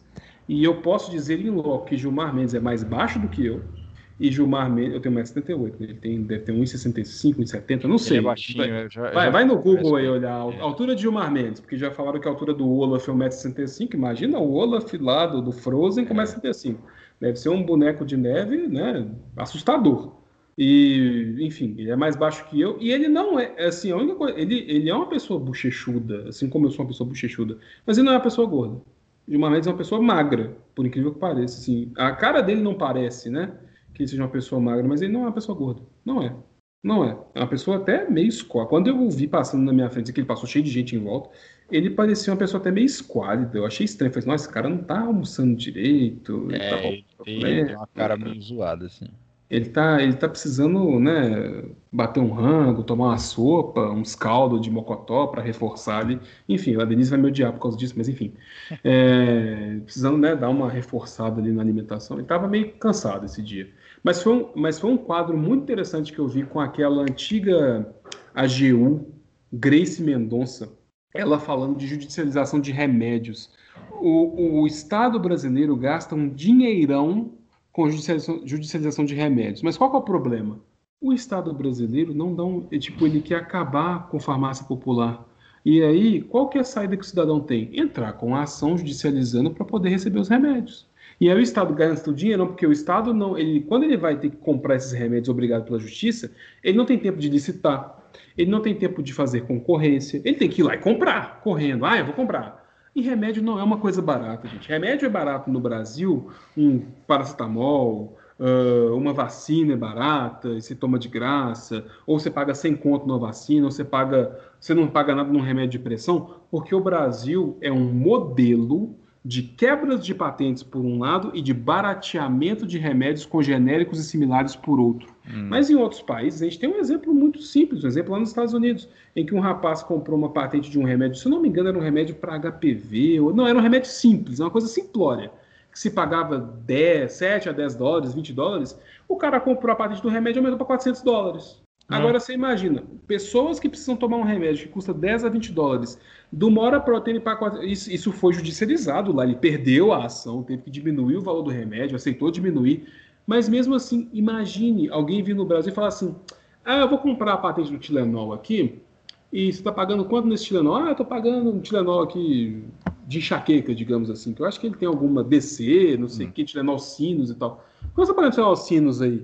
Ah, eu estou pagando 7 conto. Beleza, a partir do mês que vem é 50 pau esse Tilenol. Você vai ficar feliz? Porque vocês ficam aí falando que tem que acabar o SUS, que a saúde básica é uma merda, que não serve para nada, que as roupas são tudo uma bosta, que o cidadão tá lá sofrendo e tal. Mas imagina se não tivesse. Imagina se no Brasil, da noite para o dia, uma internação em leito hospitalar, que às vezes é de, que é de graça, ou que você paga um valor menor, esses mesmo, doutor consulta que tem aí, que a consulta é 80 reais por mês, imagina que do dia para a noite uma consulta de 80 reais vira uma consulta de 900 reais. Como é que você vai fazer? É, é, é ambulância, né? Ambulância, cara. Se hoje você ambulância. passa mal, cara, vem um SAMU te socorrer, você não paga nada. Exato. Lá nos Estados Unidos é um horror, cara, a ambulância. Diz que é mó caro, diz que tem gente que prefere ser levado pela família pro hospital, ou pegar um táxi ou qualquer porra, o cara todo desmembrado lá, todo fudido, o cara já, já, te, já fiquei, sabe, li uma história uma vez na internet de um cara que pediu para não levar ele pro hospital de ambulância porque não tinha dinheiro para pagar, era um horror assim, ambulância, é um, é um valor é. assim absurdo, cara. E, e, tem um vídeo na internet aí, e nem tô falando de Brasil, tá, gente? Porque na Inglaterra tem o HMS, que é o Serviço de Saúde Pública da Inglaterra. Sim, a terra da rainha, da monarquia, tem saúde pública. Uau. E eles fazem um vídeo comparando a saúde pública na Inglaterra com a saúde nos Estados Unidos. As pessoas ficam escandalizadas porque tem gente pagando para poder dar a luz em hospital. Sim. Aí hum. você imagina, você não tem dinheiro para pagar ambulância, você não tem dinheiro para pagar a internação, você não tem dinheiro para passar por um tratamento ambulatorial que o cara vai te dar uma receita para comprar um Tilenol na farmácia. Você vai lá, tipo, o médico olha para você assim, ah, não, você está só com uma dorzinha de cabeça, eu vou te passar, você vai comprar um remédio. Mas paga quentinho aqui para nós, que é o valor aqui de você ter vindo fazer essa consulta. Agora imagina isso. E tem gente que fica aí, ai, porque o SUS tem que ser privatizado, ai, porque saúde, porque plano de saúde, parará, papá. Gente, vamos parar com essa idiotice. Vamos parar com essa sandice de achar que saúde pública não presta, porque saúde pública é o que salva esse país. E mais, vamos parar com essa sandice, porque aquilo que está lá, né, falando mais uma vez, disse o seguinte: por que não investir na cura e não na prevenção? Porque aquilo que está lá não entende, aquilo que está lá, para começar, aquilo que está lá não possui cognição necessária para entender certas coisas. Aquilo que está lá não consegue entender que prevenção é mais barato do que remediar. Aquele velho ditado, gente, é melhor prevenir do que remediar. Exatamente. Mas tem gente que insiste em remediar, né? Prefere estar tá com o braço quebrado e enfaixado do que não quebrar o braço. Enfim, e aí aquilo que está lá não entende isso, não há cognição necessária, não há inteligência necessária dentro daquela cabeça para entender que é melhor investir em vacinação, que pode ser gratuita, mais fácil de produzir e vai criar uma rede de, de imunização muito maior, do que investir num remédio bosta que não serve para porra nenhuma, mas que é a panaceia. Mas é claro, é a pós-verdade com autoridade. Eu confio na cloroquina. Aí depois, eu nunca investi na cloroquina. E todo mundo acredita e fala: cadê a prova que investi na cloroquina? Tá lá de todo tamanho. É. Tá lá, a prova, o vídeo tá lá, a cara da pessoa tá lá. Mas é a pós-verdade. Ah, não, a autoridade falou que nunca investiu nisso, mas mandou produzir pra caralho. Comprou matéria-prima até cansar. Tem, tem 18 anos de cloroquina para cada cidadão brasileiro lá sendo produzido. É, exército, cara. É, é, é, outra coisa do exército também, né? É. O que, que, o exército vai fazer numa guerra? Vai jogar cloroquina nos outros? Porque diz que o, o, exército pro, é, produziu 18 anos de cloroquina. Pois é. Cara, pode... é foda isso. E, e, e, esse negócio que tá falando, Daniel, dessa coisa da, da judicialização da, da, da saúde, do direito à saúde, eu lembro ainda quando eu estudava para concurso é, principalmente para concurso para procurador do estado, né? Que tem uma uhum. tese, tem uma tese muito que o Supremo, acho que o Lewandowski já decidiu disso, chamada reserva do possível. Você já ouviu falar disso? Sim. O estado ele faz o que dá. É basicamente Sim. isso. Então, quando, por exemplo, existem pessoas que precisam de um remédio de alto custo, altíssimo custo, coisa assim de uma caixa custar 5 mil, 20 mil reais, eu já vi. A pessoa tem que tomar uma caixa daquela por mês, cara. A pessoa não vai viver. Então, às vezes, o Estado não fornece. E a pessoa tem que judicializar isso.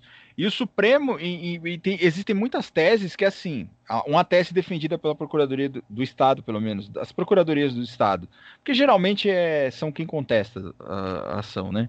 Sim. Que é aquela coisa, se eu fornecer 20 mil, um remédio de 20 mil para uma pessoa, eu estou deixando de fornecer é, remédios para 20 mil outras pessoas, vamos imaginar. Né? Uhum. Então, existe essa batalha. Então, não é aquela coisa da judicialização. Aí ah, não vou judicializar. Não. Você judicializa, os caras já têm já tem tese pronta. Então Sim. vai ter resposta, vai ter, vai ter juiz entendendo que não tem que fornecer. Então essa coisa do direito à saúde, é, essa judicialização do direito à saúde, ela não é, não é de hoje, né? Então não sei por que, as pessoas levantam essa tese. Ai, vocês estão entrando com muita ação. Ó, eu fiz uma audiência uma vez com a juíza que nem era, era de vara de família, cara. Uhum. Ela era de vara de família, a juíza. Era uma audiência de vara de família. É, a gente estava discutindo o um negócio de convênio médico para incluir convênio médico, pensão, aquela coisa toda. E o advogado falou: ah, o convênio médico está muito caro hoje em dia, né? A juíza falou: sabe de quem é a culpa disso, doutor? É nossa, juízes, que a gente fica dando muito ganho de causa para consumidor e a gente está quebrando os convênios, sabe? A gente está quebrando uhum. os convênios. Eu quase mandei tomar no cu, sabe? Eu quase levantei e falei Sim. assim: ah, com todo respeito, vá pra puta que te pariu. Porque, olha, é, cara, é absurdo, cara. É um absurdo. Isso é um absurdo. Isso é um absurdo. É... Eu fico putaço com essas coisas, sabe?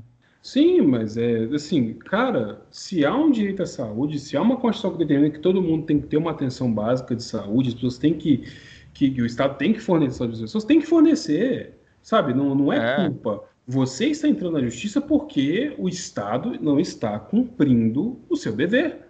E ponto final. Ah, claro, é óbvio, é, é dever do Estado fazer isso, mas muita gente e geralmente pessoas que não têm nada a ver com o assunto, juízes que não têm nada a ver, juízes que não são de varas de, de, de fazenda pública, é, vamos imaginar que são, aqui em São Paulo nós temos competência de nós temos 14 varas de fazenda pública aqui em São Paulo. Então nós temos uma competência específica de ações contra o Estado e o município de vara de fazenda pública. É, na União nós temos as varas federais cíveis, né, que são competentes uhum. para isso. Aí você vê as pessoas falando, pessoas que nem atuam nessa área, sabe? Pessoas que são juízes, por exemplo, que são de vara é, não vou falar vara específica, né? Senão dá muita muita, muita bandeira de quem é. Mas enfim, são juízes que não têm competência para que, mas o cara vai lá palpitar. Entendeu? Sim. Vai falar, olha, não, porque ai, não, não se, é, mandado de segurança é um absurdo, imagina, não serve para nada. É, não é isso que a gente vê nas varas de fazenda pública aí quando o juiz entra com mandado de segurança para segurar um benefício dele, né? Uhum. Tem mandado de segurança coletivo aí de magistrado, é, mas aí serve. Agora, Sim. quando é mandado de segurança para a pessoa garantir o fornecimento de um medicamento, por exemplo, não, imagina. Quando é mandado de segurança para a criança garantir um, uma vaga na creche, não, imagina, para que isso? Isso é um absurdo, você está judicializando tudo.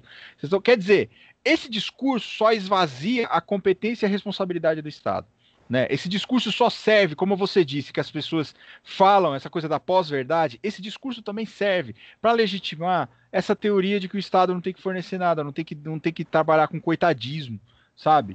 É, é isso que me deixa puto, cara, porque assim, nós advogados, a gente tem aquela coisa de que a gente tem que ter uma saída jurídica para as coisas, às vezes judicializando, às vezes a gente não vai, você não conversa com o Estado, você não tem paridade de arma para você chegar lá e falar assim: olha, tem um remédio de alto custo aqui, vocês fornecem, o cara vai mandar se enfiar a receita no rabo.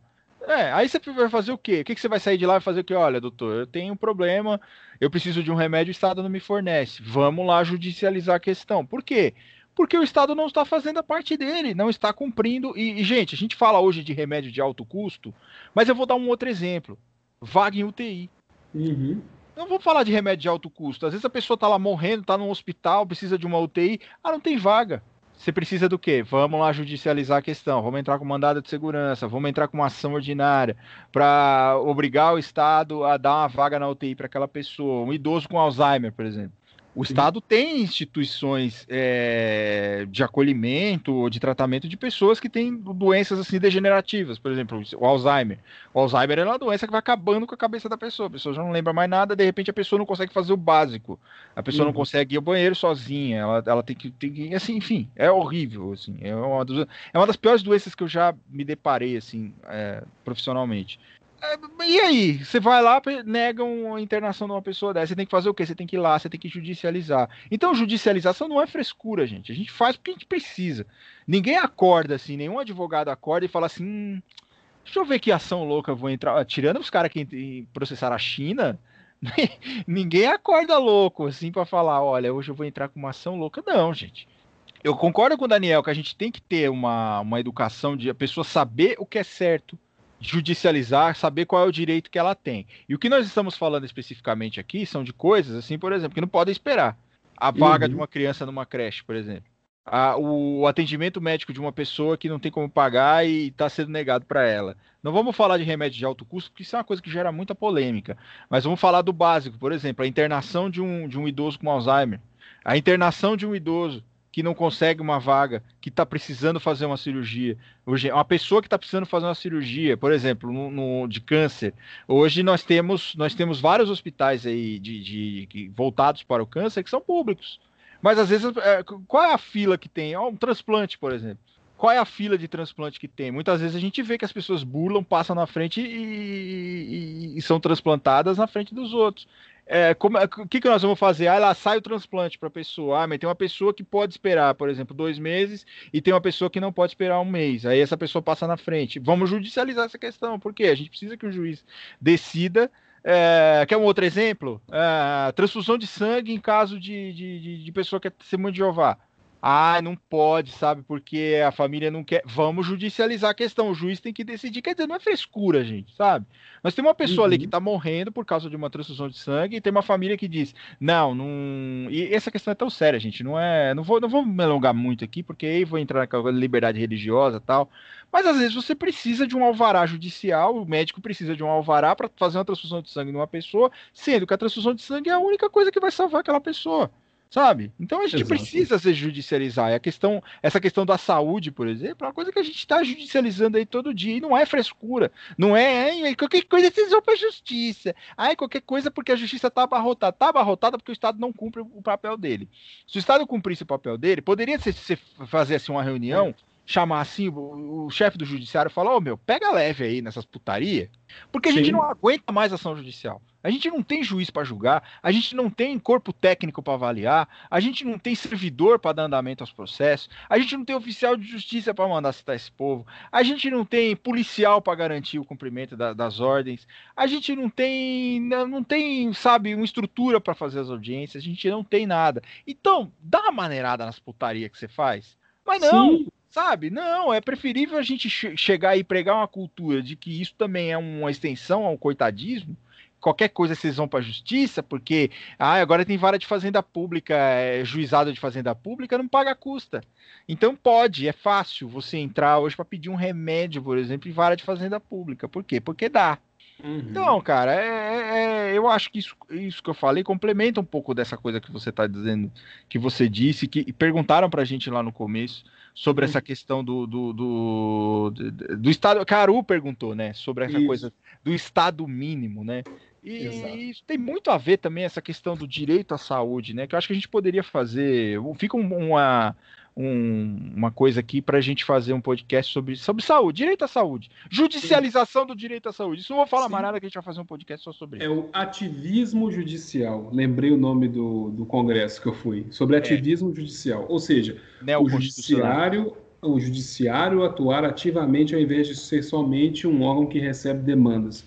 O judiciário é. poderia fazer pressão justamente para que políticas públicas fossem implementadas e deixasse de fazer o Estado gastar tanto, né? É. Mas, Mas aí, o que, que o Estado faz? Aí, aí, eu, vou, eu vou fazer uma crítica aqui. O que, que o Estado faz? O Estado está mais preocupado em implementar dentro do Fórum Central da Comarca da Capital, Fórum João Mendes aqui em São Paulo, um, um Sejusc próprio só para atender demanda de banco ou seja, os bancos estão lá dentro do Estado chamando o povo para fazer acordo dentro do fórum. Então existe um setor só para banco e estão criando agora um setor só para convênio médico. Então assim, vamos vamos acabar. Então nós vamos fornecer nós o Estado, nós vamos fornecer uma, um, um espaço para quem hipoteticamente é réu nos processos, ou seja, Sim. cadê a parcialidade? A gente está enfiando a parcialidade onde? No rabo né? Sim. Mas nós vamos assim oferecer uh, um espaço para a Febraban aqui dentro do nosso do nosso do nosso fórum para que a Febraban chame as pessoas para fazer acordo aqui. Sim. É, cara, isso é inimaginável, sabe? Você, você pensar num negócio desse. É um absurdo. Eu não vou nem me alongar nisso, porque eu fico putaço com isso. Daniel, eu queria não... te perguntar. É, fala, fala, fala. Vamos para um tema mais light, então. Vamos falar onde, onde houve testes com renda básica neste mundão de meu Deus.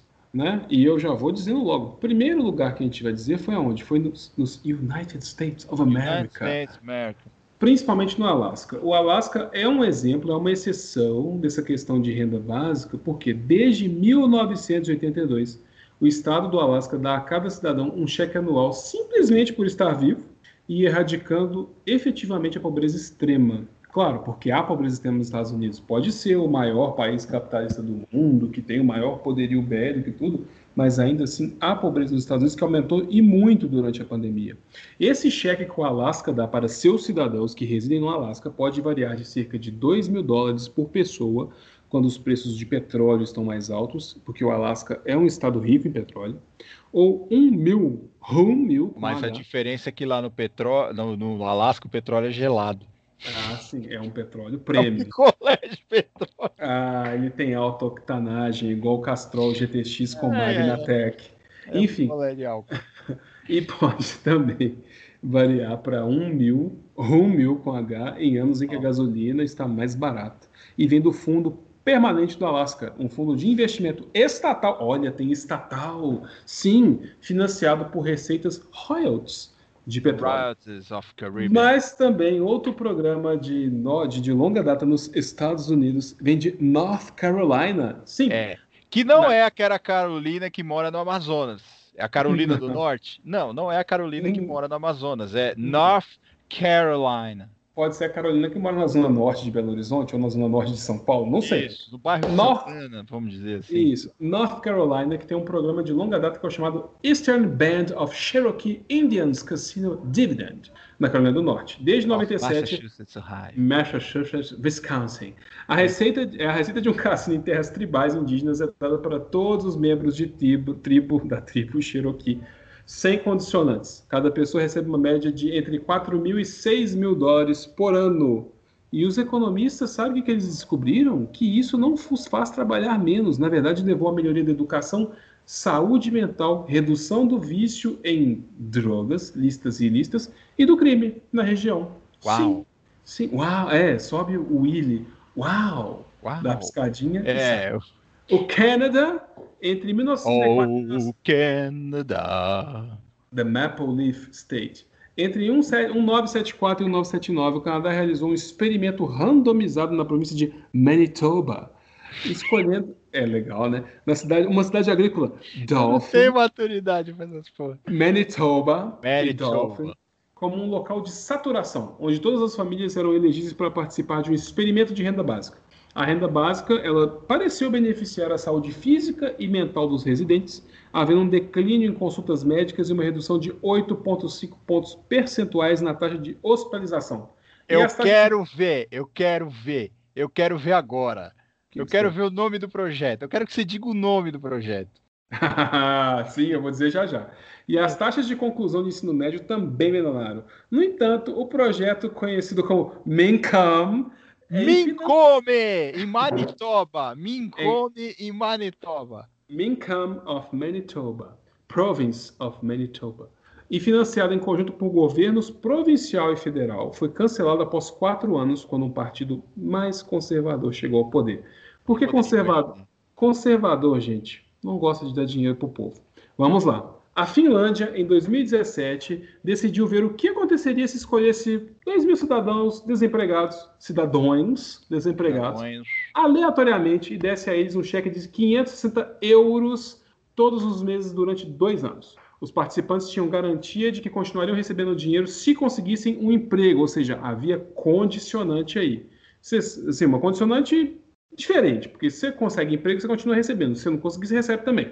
No fim das contas, a renda não ajudou a conseguir empregos, mas fez com que se sentissem mais felizes e menos estressados. Destinatários também relataram que se sentiam mais confiança em outras pessoas e instituições sociais, de partidos políticos à polícia e a tribunais, do que antes de obter uma renda básica. Mas o experimento foi encerrado no ano de 2018.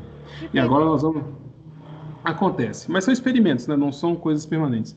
Agora eu vou gastar o meu alemão, vamos lá. A Alemanha, em 2014, uma organização sem fins lucrativos chamada Mein Grundeinkommen, minha renda, minha renda básica, usou o financiamento coletivo para criar um sorteio de renda básica. No final de 2019, haviam concedido quase 500 rendas básicas para pessoas em todo o mundo que enviaram os seus nomes. Cada um recebeu cerca de 1.100 dólares por mês durante um ano, e de acordo com a Fast Company, 80 pontos percentuais, ou seja, 80%, os beneficiários disseram que a renda básica os deixava menos ansiosos, e mais da metade disse que lhes permitia continuar seus estudos, e 35 pontos percentuais disseram que agora se sentiam mais motivados no trabalho. Ou seja, quer dizer que essas pessoas não largaram o trabalho, não se tornaram indigentes. Elas continuaram trabalhando e ficaram mais motivadas. A gente falou logo antes da questão de diminuir a carga horária e complementar a renda. Em 2019, a Organização Sem Fins Lucrativos Sanctionsfrei deu início a outro projeto de renda básica financiado inteiramente por doadores privados. Interessante que renda básica não precisa ser só do Estado, tá, gente? Pode ser por doador privado também. E nós vamos chegar num ponto muito interessante a seguir. Durante três anos, 250 pessoas escolhidas aleatoriamente receberão transferências incondicionais de até 466 dólares por mês, enquanto outras 250 atuam como grupo controle, ou seja, é só um experimento. E Tendo como pano de fundo a pandemia da Covid-19, a Alemanha iniciou um novo experimento de renda básica em agosto desse ano. 120 alemães estão recebendo 1.200 euros por mês durante três anos: 2020, 2021, 2022 vão preencher questionários sobre como o benefício está afetando seu bem-estar emocional, vida familiar e vida profissional. Suas respostas serão comparadas com respostas de um grupo controle de até 1.370 pessoas que não estão recebendo renda básica, e o Instituto Alemão de Pesquisa Econômica conduz esse estudo financiado por 140 mil doações privadas coletadas pelo Mein Grundeinkommen. Exatamente, interessantíssimo. A Espanha, por sua ah, vez. Ah, que delícia! Você vai adorar isso que eu vou falar. A Espanha, em 2017, começou com um experimento chamado B Mencam. Come. E começou a oferecer uma renda mínima garantida para um mil, uma mil famílias selecionadas aleatoriamente em alguns distritos mais pobres de Barcelona. Barcelona com Fred Mercury e Montserrat Caballé. É. Barcelona!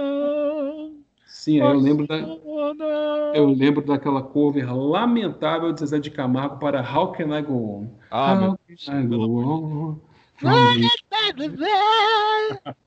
e daí, sobre o experimento randomizado de dois anos, as famílias poderiam receber até 1.675 euros por mês. Havia também um grupo controle de 383 famílias.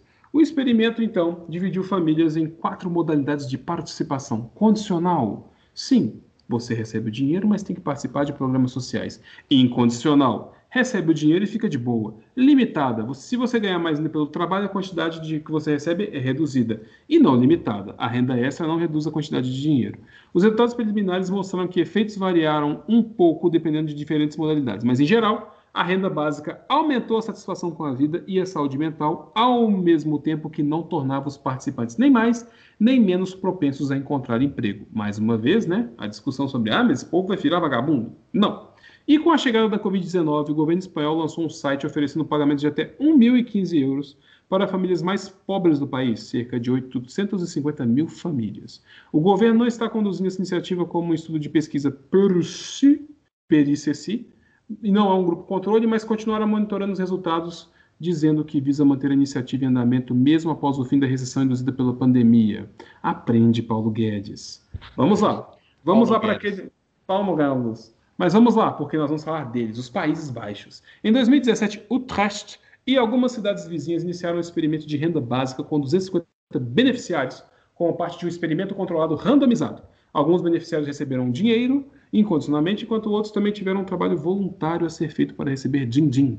O objetivo dos pesquisadores, que ainda não terminou esse estudo, é descobrir qual é a forma de fornecer assistência financeira que funciona melhor, com condicionantes ou sem condicionantes. E temos também participantes interessantíssimos aqui, porque a gente estava falando de países, em tese, países desenvolvidos, países de primeiro mundo, que é uma denominação que não cabe mais hoje. E vamos falar agora do Irã. Em 2011, o Irã lançou um programa de transferência de renda incondicional para todo o país, de forma a compensar a eliminação de subsídios sobre pão, água, eletricidade, aquecimento e combustível. O governo distribuiu pagamentos mensais consideráveis para cada família, aproximadamente 29% da renda familiar média, em média. Mais tarde, o programa foi adiado porque alguns iranianos passaram a acreditar, assim como nós, né, brasileiros, é. que ele estava desincentivando as pessoas a trabalhar. No entanto, Economistas iranianos descobriram que o programa não afetou a oferta de trabalho de forma apreciável e o programa continua em execução e é o único programa de transferência de renda desse tipo no mundo a ser executado em âmbito nacional. Ou seja, o Irã tem um programa incondicional de transferência de renda, um programa de renda básica universal. O Quênia, um país africano maravilhoso, possui a maior e mais longa experiência de renda básica universal do mundo onde uma instituição de caridade chamada Give Directly está fazendo pagamentos de a mais de 20 mil pessoas espalhadas por 245 vilas rurais. Como parte desse experimento controlado randomizado, começado em 2016, os destinatários recebem cerca de 75 centavos por adulto por dia, entregues mensalmente durante 12 anos, ou seja, é tempo para chuchu. Alguns resultados preliminares estarão disponíveis em breve, porém, nesse ínter já vimos, já vimos, não nós vimos, mas de onde eu tirei a informação, que em outro programa, Give Directly no Quênia, as transferências de dinheiro estimularam a economia e beneficiaram não apenas os próprios beneficiários, mas também as vilas, pessoas em vilas próximas, questão de consumo, né? questão de transferência de renda entre pessoas, comprados pequenos e tudo mais. Entre 2008 e 2009, todos os residentes com menos de 60 anos de idade que vivem na região de Otivero Omitara, na Namíbia, receberam uma renda básica, gostou, né?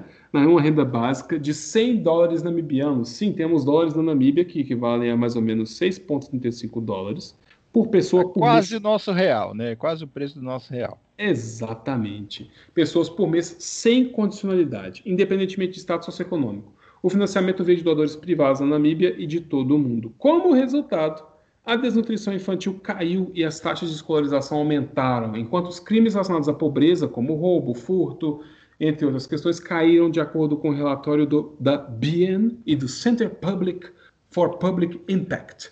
No entanto, a falta de alinhamento com o governo nacional fez com que o projeto piloto nunca fosse implementado em toda a Namíbia. Passemos então, estamos acabando, viu gente? Estamos acabando.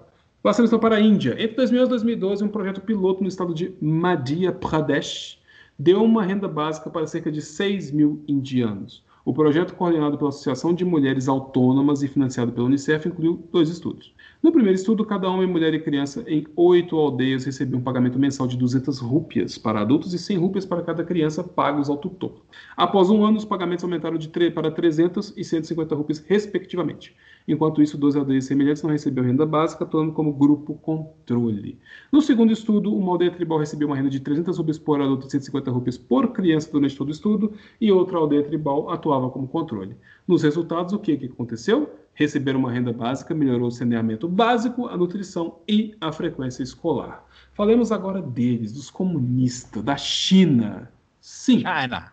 China, em 2011, após anos de superávit orçamentário e pressão para ajudar pobres e idosos, Hong Kong, não China, Hong Kong é parte da China, mas é, é. um território autônomo, experimentou um programa chamado Esquema 6000. Todos os adultos com carteira de identidade permanente válida de Hong Kong, cerca de 6 milhões de pessoas, eram elegidos para receber uma doação única de 6 mil, acho que são dólares de Hong Kong, enfim, não é esse, não é esse o nome, mas é uma outra coisa cada. O público teve uma série de reclamações sobre o programa, claro, né? Porque, por exemplo, os custos administrativos estavam consumindo muito dinheiro que poderia ir para os cidadãos. Então, esse programa durou apenas um ano. No entanto, foi brevemente reavivado em 2018, graças a mais um superávit orçamentário e mais uma vez houve movimento de pressão para ajudar necessitados. Então, mais uma vez aconteceu esse programinha lá em Hong Kong. Em Macau, outra região autônoma, antiga é, possessão portuguesa, ou seja, a pessoa em Macau fala português, Uh, experiment, tem experimentado um rendimento básico desde 2008, em que começou a conceder transferências pequenas, mas incondicionais a todos os residentes,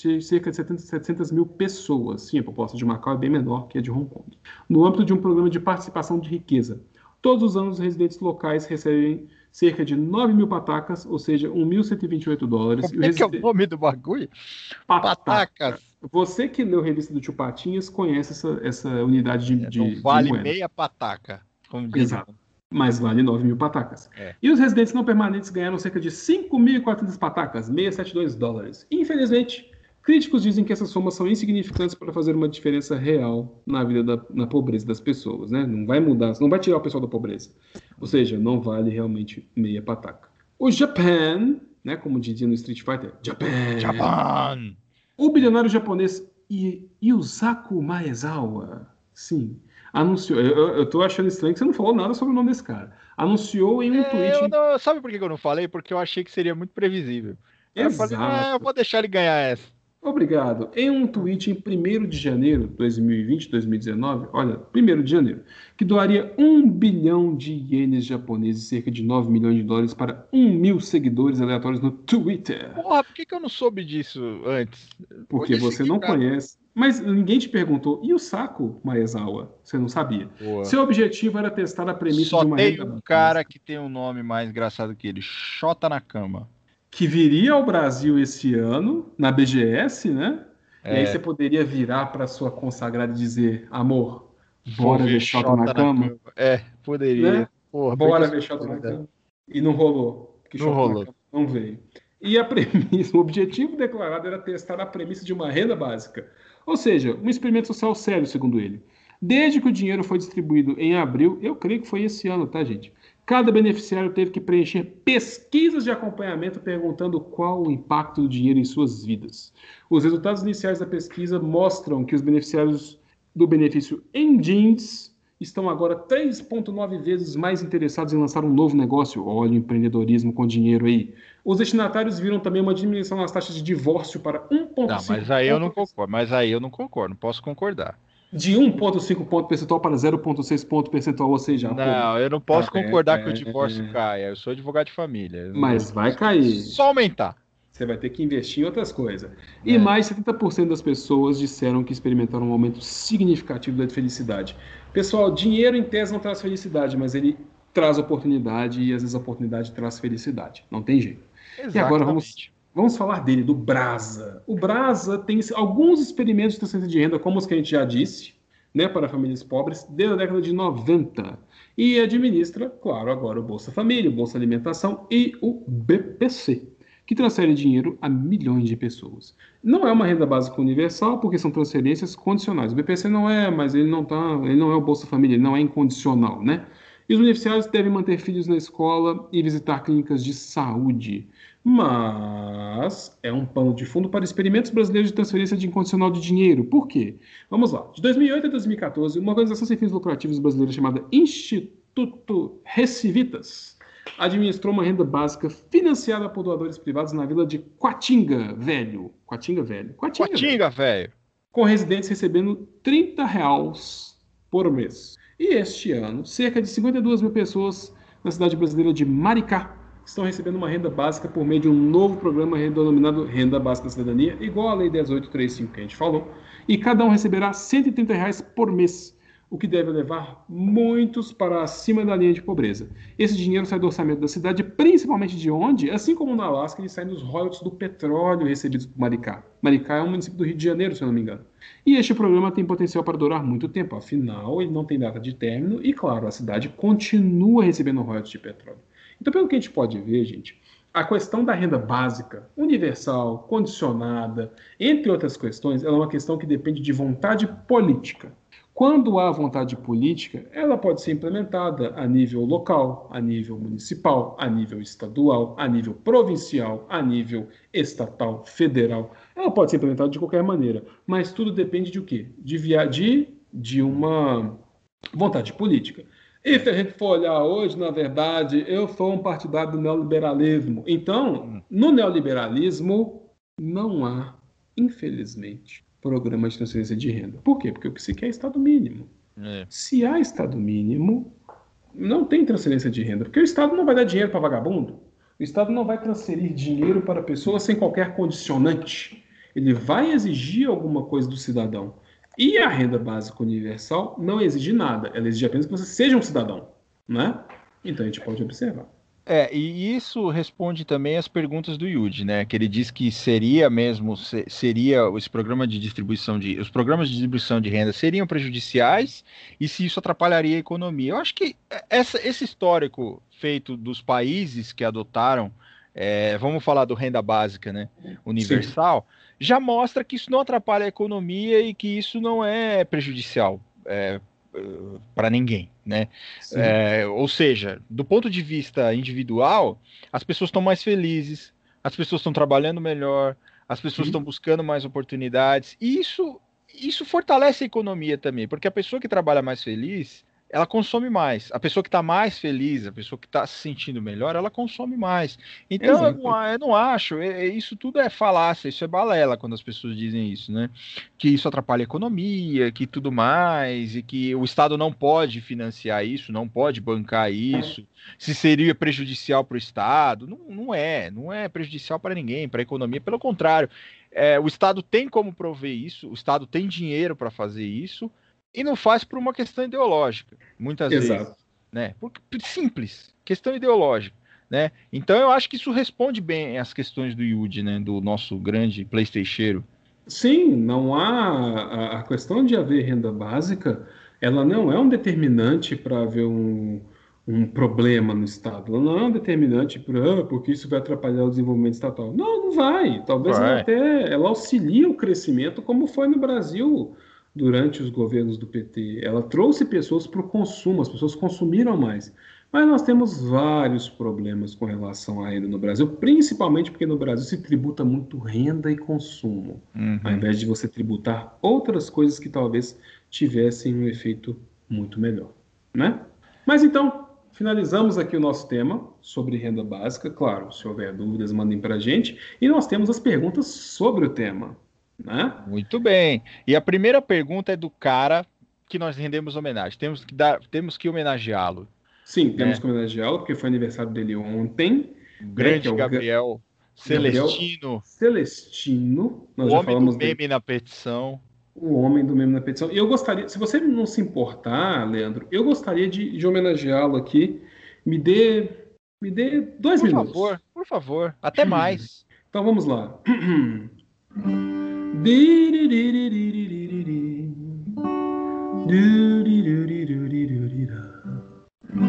Parabéns para você nesta data querida. Muitas felicidades. Muitos anos de vida. Aê! E por que, que eu fiz isso? Porque em todo aniversário de todo mundo que é amigo de Gabriel Celestino, ele manda o parabéns do Ed Mota, que é uma coisa maravilhosa. É igual aquele meme que eu gosto muito que diz: indignado com a situação do país, Ed Mota se manifesta. É sensacional, cara. É esse meme maravilhoso. Então tá aí, Gabriel. Parabéns. Eu quero dizer que é parabéns, Gabriel. Eu quero dizer que é, é, saber que foi seu aniversário foi muito. Eu soube pelo Instagram. Saber que foi seu aniversário foi muito satisfatório porque foi a primeira oportunidade que eu tive de ver fotos suas de cabelo curto. Várias, o pessoal colocando você vestido de advogado, né? E com cabelo curto, foi muito bom, foi muito satisfatório ver que, assim, é, eu prefiro você de cabelo comprido, né? Fica mais bonito, é. fica mais aprazível, né? É um homem que gosta de metal, é um Sim. homem que teria facilmente uma banda chamada Power Guido, né? Uma banda de power metal, chama, power metal chamado Power Guido.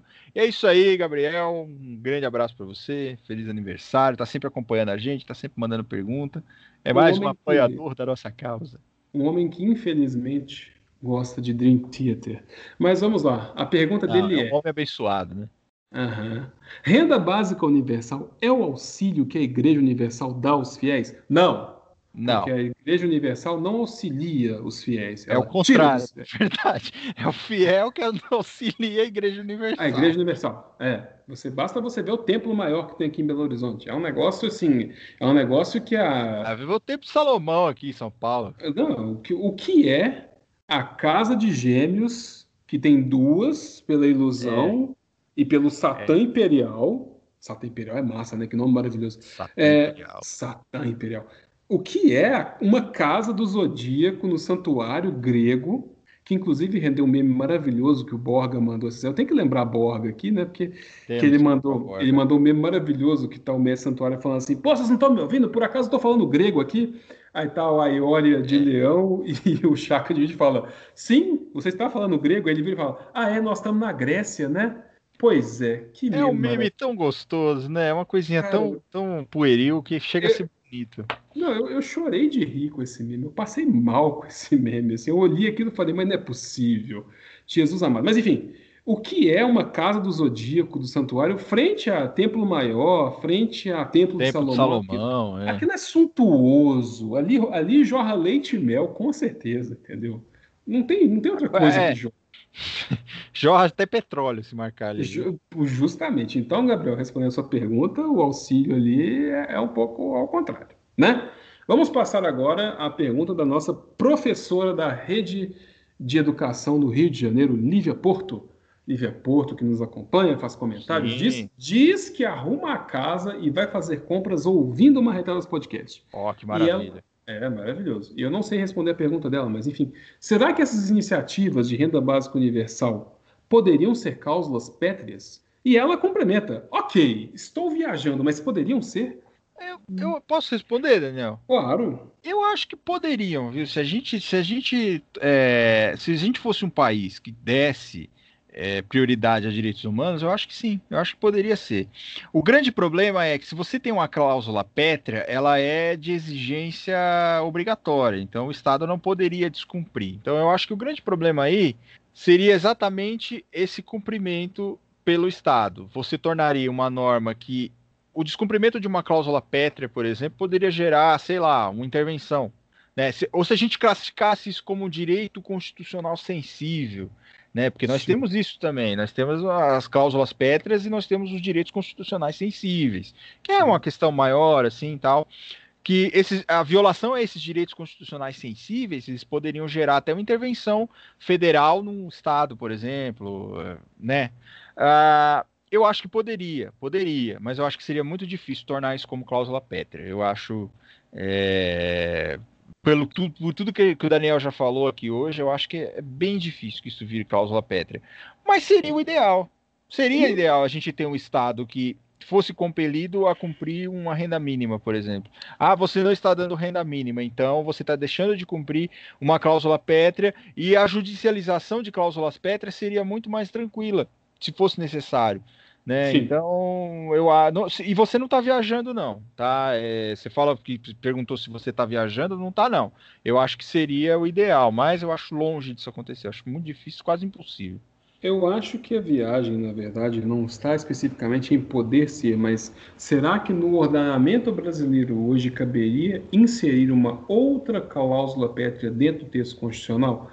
É. Eu não sei responder isso diretamente. Eu acho que não é possível inserir cláusulas pétreas em texto da Constituição. Eu não, não creio que uma. Eu não sei, porque a gente fala muito em emendas para suprimir direitos do artigo 5, por exemplo, porque tem é. gente que gosta de falar nisso. Ah, porque eu vou suprimir é. isso, porque eu vou acabar com a presunção de inocência, porque nós vamos ter a prisão em segunda instância, tal, tal, tal. Tá, mas a gente fala muito pouco sobre colocar coisas nesse artigo colocar novas situações.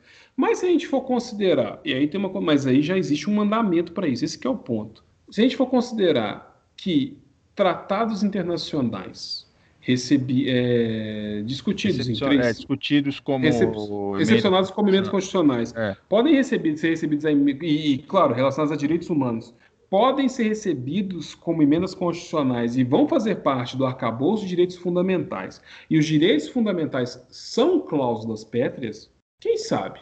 É. Claro, é uma discussão que não cabe a nós fazer aqui. A gente pode conjecturar, mas é uma discussão que talvez seria feita, inclusive, a nível de STF. Sim, né? Viesse sim. uma proposta para fazer uma alteração de colocar uma regra de renda mínima dentro dos direitos fundamentais e cláusulas pétreas, isso talvez chegasse ao Supremo de alguma forma. Porque nós já temos uma lei que fala em renda mínima, mas essa lei ela não possui qualquer tipo de gatilho executório imediato. Ela é uma lei ordinária, está ali no é. ordenamento.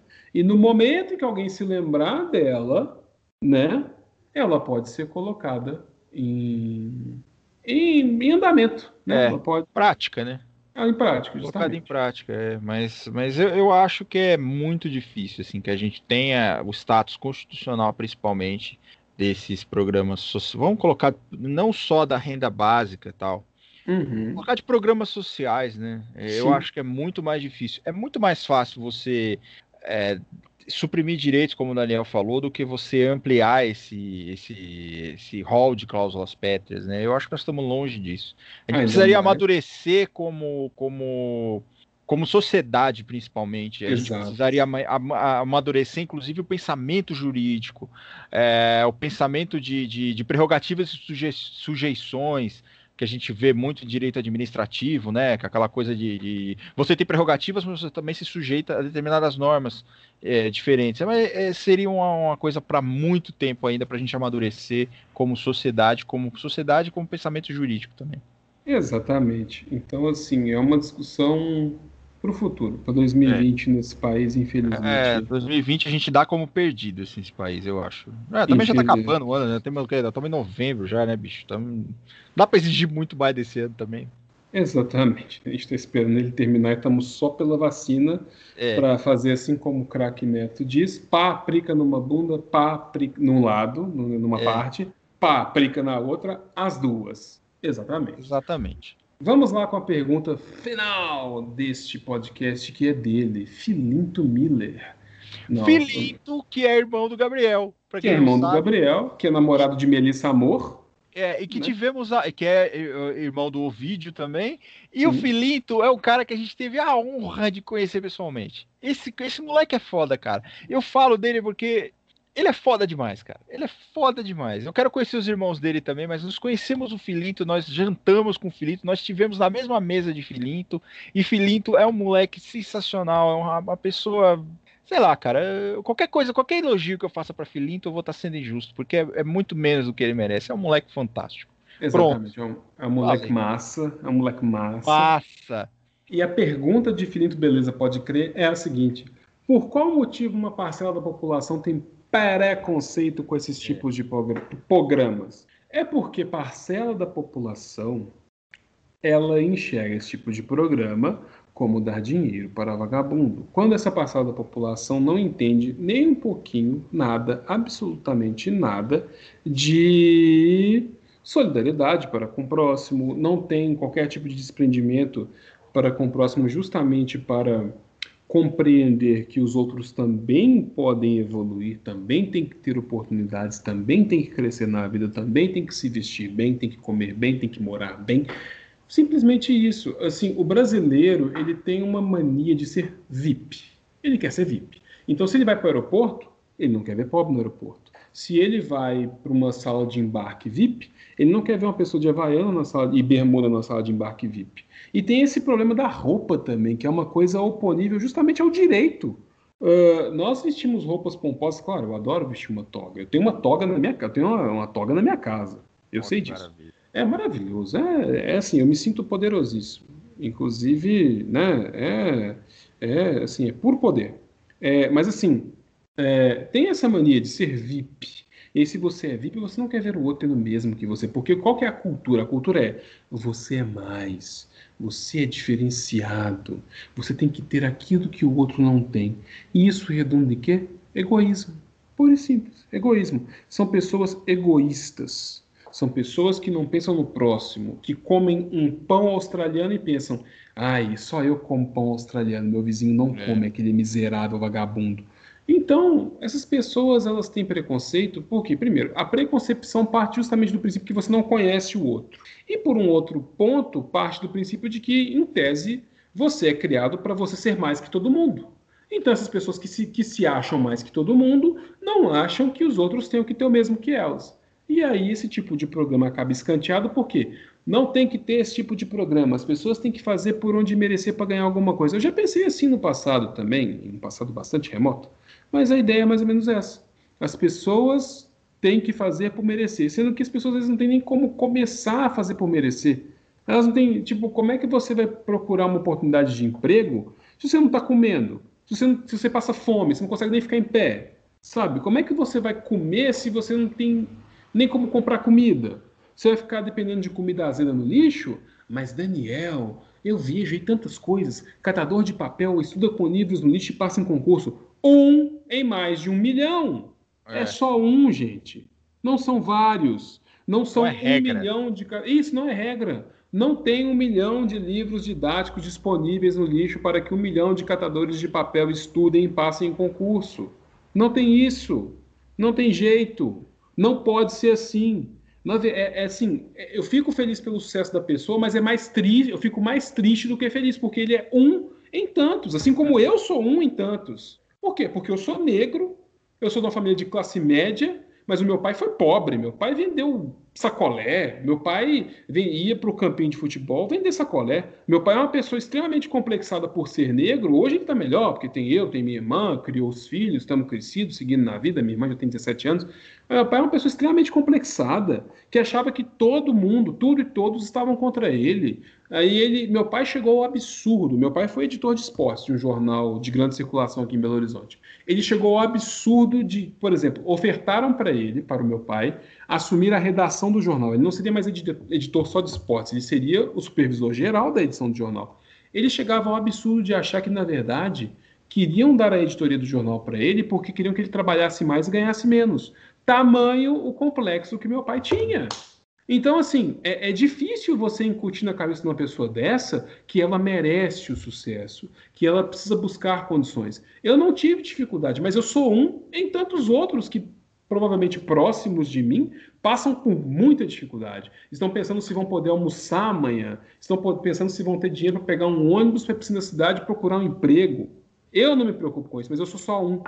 Então eu tenho que ter o desprendimento, eu tenho que ter o discernimento de desejar para o meu próximo aquilo que eu tenho ou até mais. Porque se ele vai além, eu também posso ir além. Não tem aquela música? Essa noite eu quero ir mais além. É. Então, assim, se o meu próximo pode ir além, eu também posso. E eu tenho que ficar feliz com o sucesso dele. Porque o sucesso dele pode ser o meu sucesso. Como pode ser o sucesso da vendinha do meu bairro, porque ele está comprando lá, ele está consumindo mais. Mas não, fica esse egoísmo e esse ódio. Eu não compro na padaria do meu bairro porque eu posso pegar o meu carro e ir ao supermercado tal, que está lá não sei onde, na casa do caixa prego, com um bilhão de variedades. Eu não compro dos pequenos, eu compro dos grandes. Ah! Mas vem todo o problema, principalmente de quem desrespeita a legislação trabalhista, como já discutimos antes nesse podcast. É. Então, assim, vamos botar a mão na consciência, vamos pensar um pouquinho. Será que a grama do vizinho está sempre mais verde? Será que ele não pode ter uma grama tão verde quanto a nossa? Será que a grama de todo mundo não pode ser verde? Né? Vamos é, um eu, eu, eu, eu, assim, Daniel, eu, sinceramente, eu não acrescento nada que você disse. Não tem nada a acrescentar, é basicamente isso mesmo, é inveja, é desinformação, é, é meias verdades, como a gente falou muito nesse podcast hoje de meias verdades, né? Eu Sim. acho que tudo isso contribui, né? É aquela coisa de, de eu, eu, eu, posso, se eu posso ter mais do que a outra pessoa, por que não? Né? Por que não? Se eu posso, se, se eu posso, se aquela pessoa pode ser humilhada por mim, por que não? É. Por que não? Por que não? É basicamente isso. Eu acho que é, é aquela coisa, as pessoas não pensam no crescimento coletivo. Ou melhor, eu digo mais, a pessoa não. A pessoa às vezes ela deixa. É, às vezes ela, ela, ela, deveria pensar só nela, sabe? Assim, tipo, o que a outra pessoa consegue, o que o, o governo dá para outra pessoa, ok, deve ter algum, algum motivo para isso. Eu não tenho que, que, que, questionar isso, sabe? Por que, que aquela pessoa recebe um, um amparo assistencial, muitas vezes, sabe?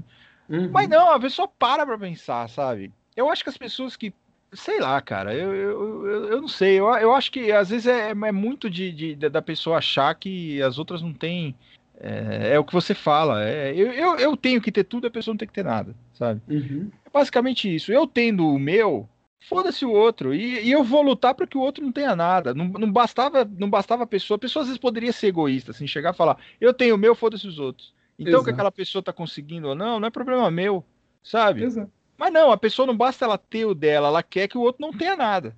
Exato. Eu acho é, que isso é, é justamente esse o problema. Ela não quer ter, ela não está preocupada com ela. Ela quer que o outro tenha sempre menos do que ela. Sim, ela é quer que quanto menos o outro tiver, para ela é melhor. Ela não quer ter, ela quer que o outro tenha menos. Às vezes Exato. ela nem quer, ela nem tem, um, ela nem tem um, uma aspiração na vida dela de ter alguma coisa.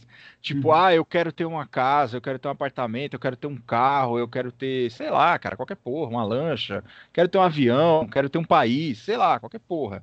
Exato. Não, ela não quer ela quer que a outra tenha menos. Então, assim, você vê muito hoje nessas manifestações, Filinto, estou é, respondendo a tua pergunta, que as pessoas que se manifestam contra isso, elas não têm nada e nem querem ter.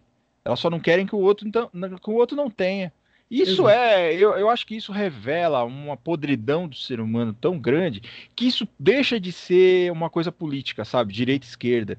Isso passa a ser uma questão de caráter sabe? Então, se você vê uma pessoa criticando isso, ela não está preocupada em ela ter alguma coisa, porque geralmente ela não tem porra nenhuma, mas ela quer que aquele outro não tenha, como o Daniel disse. Não basta eu poder andar de avião. Eu não quero que uma empregada doméstica ande de avião. Eu não quero que eu não quero ver gente de bermuda no aeroporto, de chinelo no aeroporto. Isso é horrível, sabe? Não tem que ter sabe? Eu não quero ter um aeroporto, eu só quero que o aeroporto não seja frequentado por essas pessoas. Não? Eu, não, eu, não, me contento em ir na porra do aeroporto, pegar o avião e ir pra puta que pariu, pra onde eu tenho que ir. Não, eu não quero que o aeroporto, que aquele. Que, que teoricamente, até uns tempos atrás, era um lugar, um lugar que significava elite, porque não era qualquer um que poderia andar de avião. Mas eu, eu não quero que essas pessoas cheguem lá, que essas pessoas entrem lá, sabe? Que essas pessoas, quando entram no, no aeroporto, elas estão lá para servir os outros. Elas uhum. não estão lá para pegar um avião e ver a família.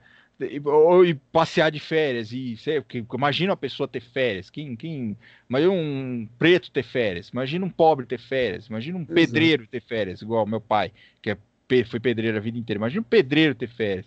Imagina uma empregada doméstica. Minha mãe foi empregada doméstica grande parte da vida dela também. Imagina ser, ser, ser uma empregada doméstica ter, ter, ter, Então é isso. Eu acho que às vezes não é a pessoa ter aspiração de ter alguma coisa na vida dela. A aspiração da pessoa é aquele tesão por o outro não ter nada. Eu acho que é basicamente isso, porque não se justifica, sabe? Não é uma coisa que vai influenciar no patrimônio da pessoa. O Estado dá uma, uma um, amparo assistencial, de repente, uma, uma, um valor a mais ali, uma Bolsa Família para a pessoa, não vai tirar do seu dinheiro. Não vai tirar, você não vai deixar de comer porque uma outra pessoa está E outra, ainda que você comesse menos para que uma pessoa pudesse comer pelo menos, você não deveria nem reclamar. Exatamente. Né? Mas não, é, aquilo não vai afetar na vida da pessoa e ainda assim a pessoa quer ver a desgraça alheia. Né? É, um, é tipo um carniceiro da desgraça humana, assim, é, é aquele cara que vive para carniçar em cima da, da, da, da, da desgraça humana. Eu acho que é, é isso. É um absurdo, cara. É um absurdo. É um absurdo. Mas Tá aí a sua resposta, filintíssimo, maravilhoso. E, enfim, com essa resposta, estamos finalizando mais um o décimo episódio décimo de Marretadas Podcast. É, é um episódio tão especial que eu vou chamar uma participação especial aqui. Você me permite? Claro. Então vamos lá. Alexa, conte uma piada. Por que qualquer tombo na Ucrânia pode ser fatal? Porque lá todo o traumatismo é ucraniano com essa piada maravilhosa, essa piadola deliciosa, robótica. A piada é tão ruim que o Daniel teve que terceirizar. Olha para vocês verem, essa, não teve esse... a coragem de fazer. Com esse xiste pré-programado, nós vamos finalizando mais um episódio deste maravilhoso Marretadas Podcast. Você, Lê, Lê, DJ Lessolto, quer deixar um recado final? Ah, eu quero deixar um abraço aí, um abraço pro, pro Gabriel, né, por ter sido aniversário dele aí. É, e eu quero agradecer vocês por terem acompanhado, por estar dando essa moral pra gente aí, essa força pra gente sempre poder fazer novos episódios. E aguardem uma surpresa, que nós teremos surpresas para o próximo episódio já, né, Daniel? Provavelmente. Sim. então fiquem ligados aí no, no, no Marretadas, no, no, nosso perfil aí do Twitter, nos nossos perfis pessoais, que nós temos surpresas para vocês. Me sigam nas redes sociais, quem ainda não segue, é arroba soltoverso, Twitter e Instagram, é, TikTok. E me siga, sigam o meu canal também no YouTube, o Mero de Sabor. Tem uns videozinhos bacanas lá e sigam, acompanhem lá, se inscrevam no canal. E é isso, quero te agradecer de novo, Daniel, aí por essa mais esse episódio aí, por mais essa parceria. E vamos que vamos. Um beijo para todos vocês. E eu quero deixar como recado final, além, claro, né, de dos abraços para todos que nos escutam, já estamos chegando ao décimo episódio, já estamos com mais de 2.500 reproduções. Nossa, é tão pouquinho, mas imagine tanta gente é. ouvindo a gente, ou ouvindo duas vezes, três vezes, pois nossas é. mães, nossos pais, nossos familiares. Agradecer ao espaço que me é sempre franqueado por Leandro Souto da Silva. Agradecer, agradecer a todos que nos dão apoio, nos mandam perguntas, agradecer a minha maravilhosa musa dos olhos cor de esmeralda. Como assim? Eu tenho que agradecer. Não tem, eu não tenho outra opção. Somente agradecer. Somente a, a homenagear e vangloriar. É isso. E também, né? E também eu queria deixar uma reflexão para todos, porque Leandro disse no início sobre a proposta que eu tinha. Sim, essa proposta não existe mais, porque já passou o período de apoios legislativos, mas uma coisa para vocês pensarem. Temos auxílio, tivemos e ainda temos até mês que vem auxílio emergencial nesse país. E se o auxílio emergencial se tornasse algo perene para complementar a renda de quem tivesse isso em 600 reais ou um pouco mais, para quem recebesse até um salário mínimo nesse país? Não ia dar uma folga boa, não ia facilitar a vida das pessoas, não ia talvez melhorar até a vida de alguns destinatários do Bolsa Família. Vamos pensar nisso com carinho. Reflitão, como diria o meme. Reflitão, ok, né? Vamos refletir um pouco sobre isso, sobre essas questões, principalmente porque há muitas pessoas necessitadas nesse país. E nós que temos a possibilidade de ouvir esse podcast, de falar nesse podcast, estamos em um grupo privilegiado. Privilegiadíssimo. Então, então Vamos pensar um tiquinho nisso? E é com isso que eu me despeço. Minhas redes sociais são arroba dedidado F de faca Hilário com H, arroba DF Hilário no Twitter e no Instagram. Mandem seus. Temos também a rede do próprio podcast, que é arroba marretadaspod. Pod, e temos no também, Twitter. no Twitter e temos também o e-mail para você que quer fazer aquele contato maravilhoso, aquele contato comercial, aquela pergunta é. extensa, ou mandar xingamentos e fotos impróprias, mande para marretadas@gmail.com. Estamos esperando você lá. Pessoal, um grande abraço, um grande beijo e até o 11 primeiro episódio. Um abraço, galera. Até a próxima. Beijo para vocês. Beijundas. Tchau.